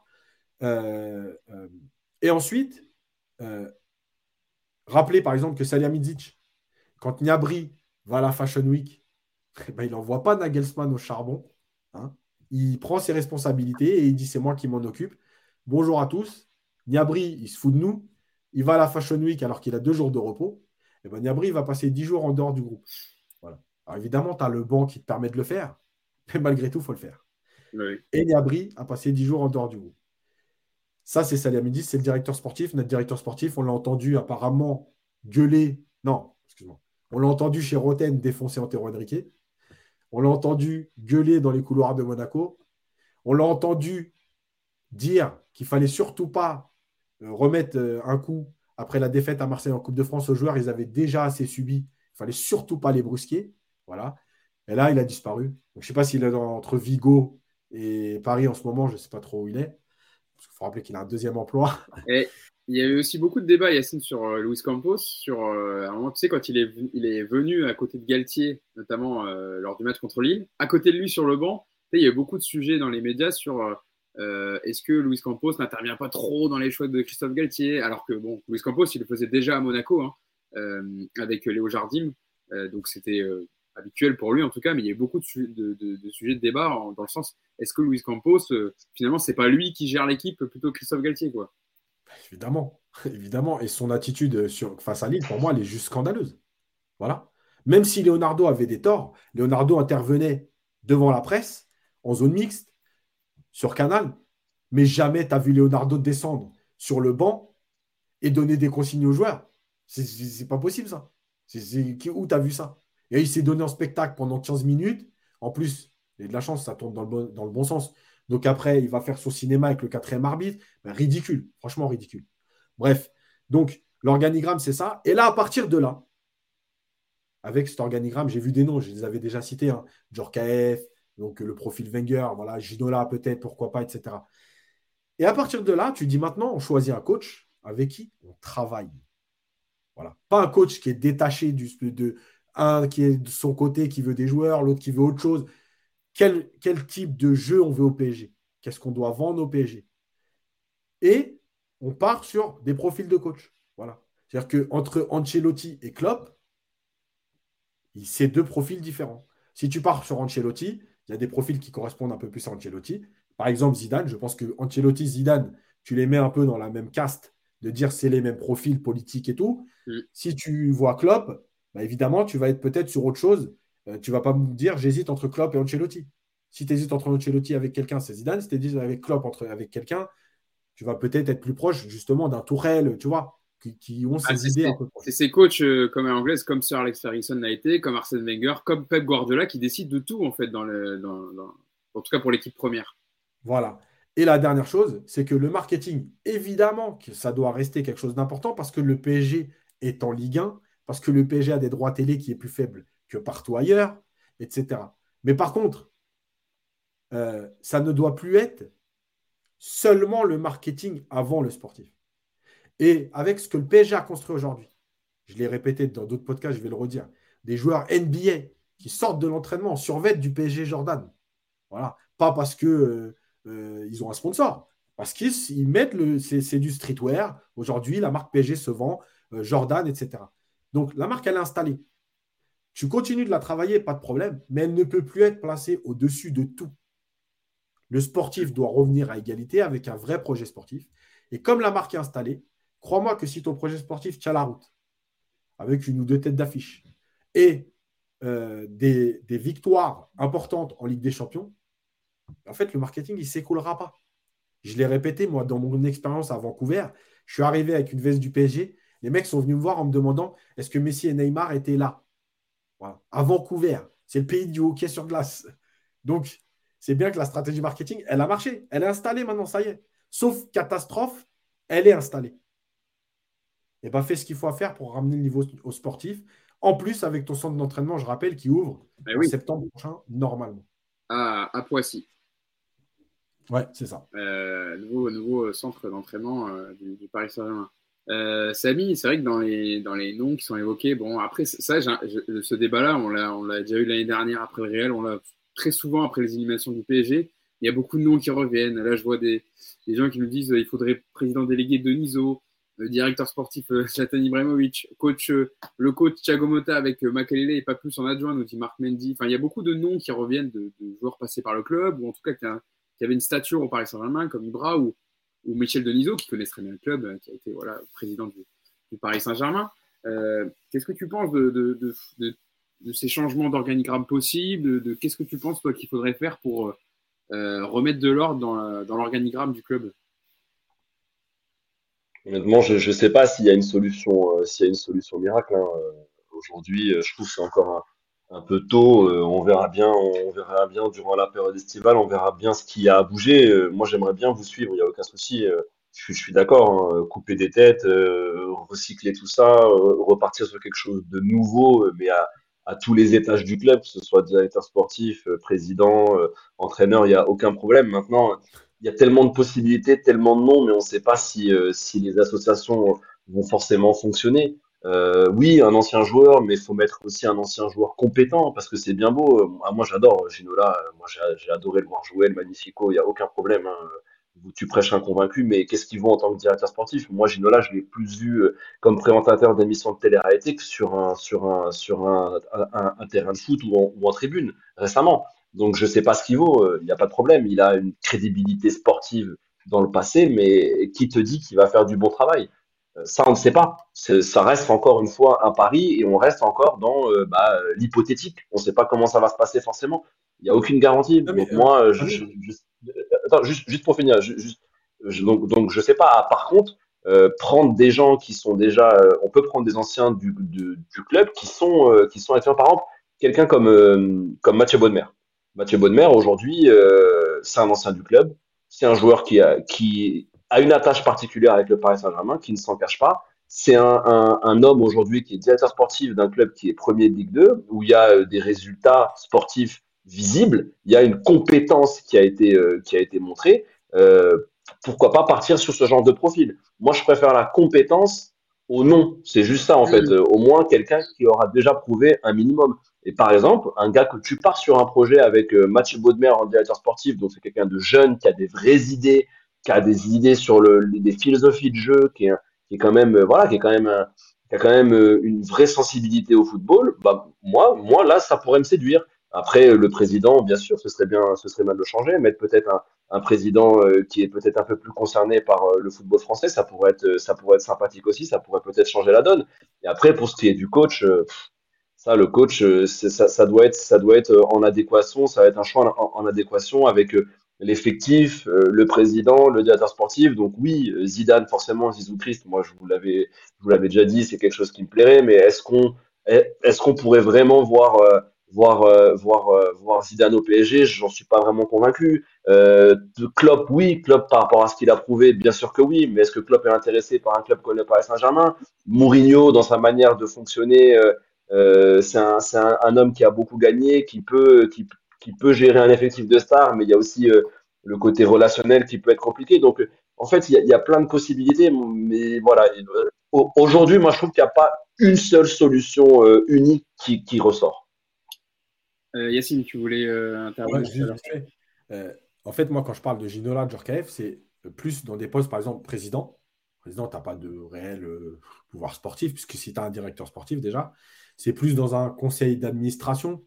Euh, voilà, quand il y a des, décisions à prendre, etc., ou des, ou des orientations à prendre euh, par rapport à la connaissance du club, par rapport à, leur image, etc., euh, je trouve ça plus intéressant. Le directeur sportif, tu vois, par exemple, le mec qui était à Liverpool, Edwards, là, mm. bah, tu vois, tu peux avoir ce type de directeur sportif, parce qu'un directeur sportif, il fait aussi les transferts, et donc, il te faut aussi un carnet d'adresses, un réseau, etc. Euh, il est libre en plus. Hein. Il est libre. Il a parti le club depuis qu'il est parti de Liverpool. Ouais. Et des méthodes de travail. Mais moi, quand je dis ça, c'est euh, euh, voilà, tu as Edwards, c'est ton directeur sportif. Ok, vas-y, on va gérer les transferts et tout. Maintenant, avec ça, il y a aussi un conseil d'administration avec des anciens du club. Le Bayern, moi, je, continue. Hein, le Bayern, c'est pour moi l'exemple qui, qui, me plaît le plus. Je ne dis pas que c'est le meilleur exemple. C'est l'exemple, moi, qui me plaît le plus. Quand tu as des Rummenigge, des Beckenbauer, aujourd'hui des Oliver Kahn, des Salihamidzic. Voilà. Euh, et eux, quand ils ont décidé à un moment donné de descendre dans le vestiaire et de dire des trucs, bah euh, ouais, euh, ok, le Bayern. Et, pourtant, le Bayern, je répète que même s'il y a cette image-là, pour ceux qui connaissent, le Bayern, ça a longtemps été, ça l'est encore d'ailleurs un peu, mais le FC Hollywood, le Bayern, c'est pas tout blanc. Mais ils savent régler les problèmes tout de suite. Voilà. Le Bayern, il y a un problème. Il y a toujours eu des problèmes au Bayern. Mais quand il y a un problème, eh ben, on sait prendre des décisions on sait aller devant la presse et les assumer. Voilà, on ne se cache pas. On n'essaie pas de camoufler, on n'essaie pas de faire semblant. C'est ça la, différence avec le Paris Saint-Germain, c'est que des problèmes, il y en a dans tous les clubs, c'est la manière dont tu les résous. Et au Bayern, ils prennent souvent le problème rapidement et le traitent rapidement pour éviter que ça, ça, ça gonfle dans le vestiaire, en tout cas, ou que ça prenne des proportions. Euh, Mais voilà. Et je pense qu'un Djorkaeff, un Ginola, euh, ont cette légitimité par rapport au PSG encore une fois, pas peut-être dans des postes où ils font du recrutement, etc., parce que c'est peut-être pas non plus ce qu'ils ont envie de faire, hein. mais dans des postes à responsabilité au club, où eux, c'est l'image du club, où quand à un moment donné, il faut parler, ils, peuvent parler. Voilà, Oliver Kahn, l'interview. Oliver Kahn, il n'est pas directeur sportif hein, du Bayern. Mais Oliver Kahn, hier, quand il parle dans l'interview dans l'équipe, mais voilà, il n'y a rien à dire. Tu vois, c'est carré. Le mec, il sait, il parle de son institution, il connaît le club, il sait où ils veulent aller. Euh, il y a toujours une ligne directrice, machin. L'année dernière, Nagelsmann, il ne fait pas une bonne saison. Il n'est pas viré, mais cette année, il est sous pression. Et je rappelle aussi que tous ceux qui nous disent oh, vous voulez toujours virer. Je rappelle aussi que, par exemple, au Real, Ancelotti, il ramène la décima, il est viré la saison suivante. L'année dernière, il gagne la Ligue des Champions, on ne sait même pas comment. Euh, cette année, il est sur la sellette. C'est comme ça aussi dans, dans certains clubs. Et je répète, pour ceux qui ne connaissent pas l'histoire du PSG, que le PSG, c'est déjà le club de la capitale, Paris. C'est le club qui a été fondé par beaucoup de gens du showbiz. Et c'est un club qui est allé s'inspirer du Real Madrid et de Santiago Bernabéu pour prendre les renseignements pour créer un club. Donc, oui, le PSG est dans cette, pas, pas dans la stature du Real Madrid, mais dans la ligne Real Madrid, dans tout ce qui est bling-bling. Je rappelle que le Real Madrid, c'est un des premiers clubs qui a rassemblé des ballons d'or au sein de son équipe. Voilà. Ben oui, le PSG, c'est le Real Madrid euh, en France et à plus petite échelle et avec euh, une histoire beaucoup plus récente. pour, euh, pour revenir, et je l'avais déjà vu dans l'histoire du PSG, il faut aussi remercier, tu parlais des gens du showbiz, c'est grâce à Jean-Paul Belmondo aussi hein, que le club euh, n'est pas mort en investissant dedans, notamment à l'époque. Daniel Echter. Et Daniel Echter, voilà, en, en, en 1973, euh, euh, qui ont investi dans le club pour, pour éviter que le club ne, ne, ne s'arrête. hein. Donc euh, voilà, c'est vrai que ça a été fait, le PSG a été construit avec des, des gens du showbiz. Euh, le- la, la suite hein, du calendrier du Paris Saint-Germain, je vais vous la donner quand même. Hein. Euh, bon, le prochain match, ce sera samedi soir sur Canal 21h Brest Paris Saint-Germain. Ensuite, il restera PSG Rennes, PSG Lyon, Nice PSG, PSG Lens, Angers, euh, Lorient, Troyes, SC Ajaccio, Auxerre, Strasbourg et Clermont. Voilà la, la fin de saison du Paris Saint-Germain euh, dans les matchs, en tout cas dans le sportif qui reste à jouer. Voilà, plus de Ligue des Champions, plus de Coupe de France. Et donc 11 matchs à jouer en, en Ligue 1. D'ici la fin de saison, euh, bon, 11 matchs en 3 mois. Bah, tu vois, Galtier voulait du temps pour travailler. ah bah là, que le calendrier, le calendrier était trop chargé, il n'avait pas le temps de préparer les matchs. un match par semaine, là, il est bien. hein. Il va avoir le temps de, de, de, de faire sa tactique. Euh, Après, il va peut-être donner, il va peut-être donner deux jours de repos chaque début de semaine à ses joueurs, parce que ça a été aussi le cas les dernières semaines. On m'a dit que c'était, c'était normal, il paraît. Bah écoute, euh, on suivra ça dès samedi face à Brest, euh, avec aussi les blessés, hein, parce qu'au final, hier, tu perds Mukele, tu perds Marquinhos, Neymar est out jusqu'à la fin de saison. Et si vous avez vu, Bu- Bichiabou est sorti en boitant. Ah, j'ai pas vu que j'ai pas vu qu'il était sorti en boitant. Bon, j'espère que c'est juste un coup, mais Parce qu'au bout d'un moment, là, derrière, en défense, euh, il te reste Ramos et Danilo, quoi, en fait. hein. Ouais. Après, c'est l'hécatombe. Euh, voilà pour les derniers matchs du Paris Saint-Germain pour, euh, pour cette saison. Bon, je pense qu'on a été plus que complet. On a fait plus de deux heures de podcast. Euh, on a été, euh, voilà, on a, on a assuré aujourd'hui, malgré l'élimination du Paris Saint-Germain. On va être encore plus de 750 avec nous. Donc, merci à vous. Alors là, le chiffre que j'ai un de like, Yacine, c'est 501. Je sais pas si ça a augmenté, mais, mais c'est pas mal. Voilà, c'est mieux que les trois que j'avais vus tout à l'heure. Et je voudrais vous remercier, hein, Yacine et à 508. 508. Bon, c'est pas mal, Voilà. 508, mais n'hésitez pas avant de partir et de, et de finir le podcast, de lâcher un petit like pour nous aider euh, la chaîne YouTube de Paris United dans le, dans le référencement. Et un petit mot pour ceux qui suivent aussi le Club des 5, euh, ou qui ne suivent pas d'ailleurs, c'est le moment. Euh, Il y a une petite vidéo dans l'après-midi qui va aussi sortir sur, euh, sur le PSG. Oui, parce que maintenant, voilà, le Club des 5, je pense que ceux qui nous regardent, parce qu'on a un peu le même public, hein, connaissent le Club des 5, hein, euh, l'émission web qui débriefe l'actualité des cinq grands championnats européens et notamment les, matchs de Ligue des Champions, euh, comme c'est le cas euh, par exemple hier. Où il y a, je vous invite à aller voir le résumé avec euh, Samy qui était présent, avec euh, Najim et avec Walid et avec Romain euh, sur le match. Mais il y a des petites pastilles maintenant, en plus des débriefs de match, euh, des temps additionnels, hein, ils appellent ça, euh, avec des débats euh, sur euh, des, faits, en tout cas, ou sur un joueur, ou notamment il y en a eu sur Saka, est-ce qu'il était sous-coté, sur, euh, sur Ansu Fati. Euh, et, euh, et donc là, le, le- celui qui va sortir aux alentours début d'après-midi, hein, je ne vais pas l'heure exacte parce qu'ils ne savaient pas encore. Ça sera sur. euh, c'est quoi l'intitulé, Yacine? C'est sur le Paris Saint-Germain, mais euh, Autopsie d'une révolution ratée. voilà. Vous avez toutes les infos C'est vers 15 c'est vers 15h qu'il vers arrive. 15h. Ouais, autour de 15h. juste, je réponds, il y a quelqu'un qui dit sur le Club des 5, sur Twitch, on lit pas nos messages, mais là, c'est pas une vidéo. C'est pas une vidéo, enfin, c'est une vidéo enregistrée. Oui, voilà, c'est ça.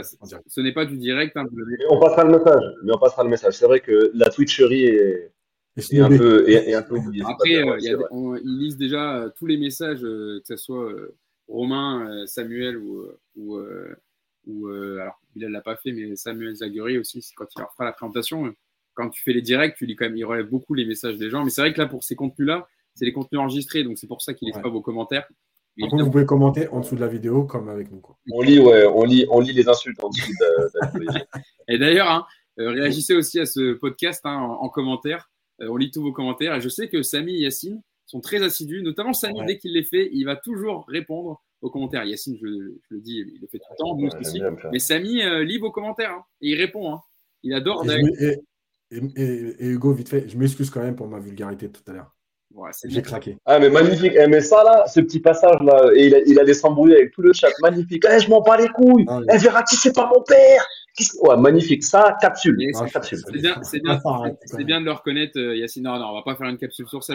On va passer pour des gens vulgaires, alors que il y a beaucoup de contenu justement sur les podcasts. Ça, ça serait bête de ne retenir que ces passages euh, où, euh, alors certes, qui est partagé par beaucoup de supporters du Paris Saint-Germain. hein. Ils étaient comme Yacine hier, hein, mais il y a quand même beaucoup de fond et vous l'avez bien développé pendant plus de deux heures de podcast. Donc, je préfère quand même qu'on s'intéresse à quand vous relevez euh, ce qui n'a pas marché au Paris Saint-Germain cette saison et notamment hier face au Bayern Munich.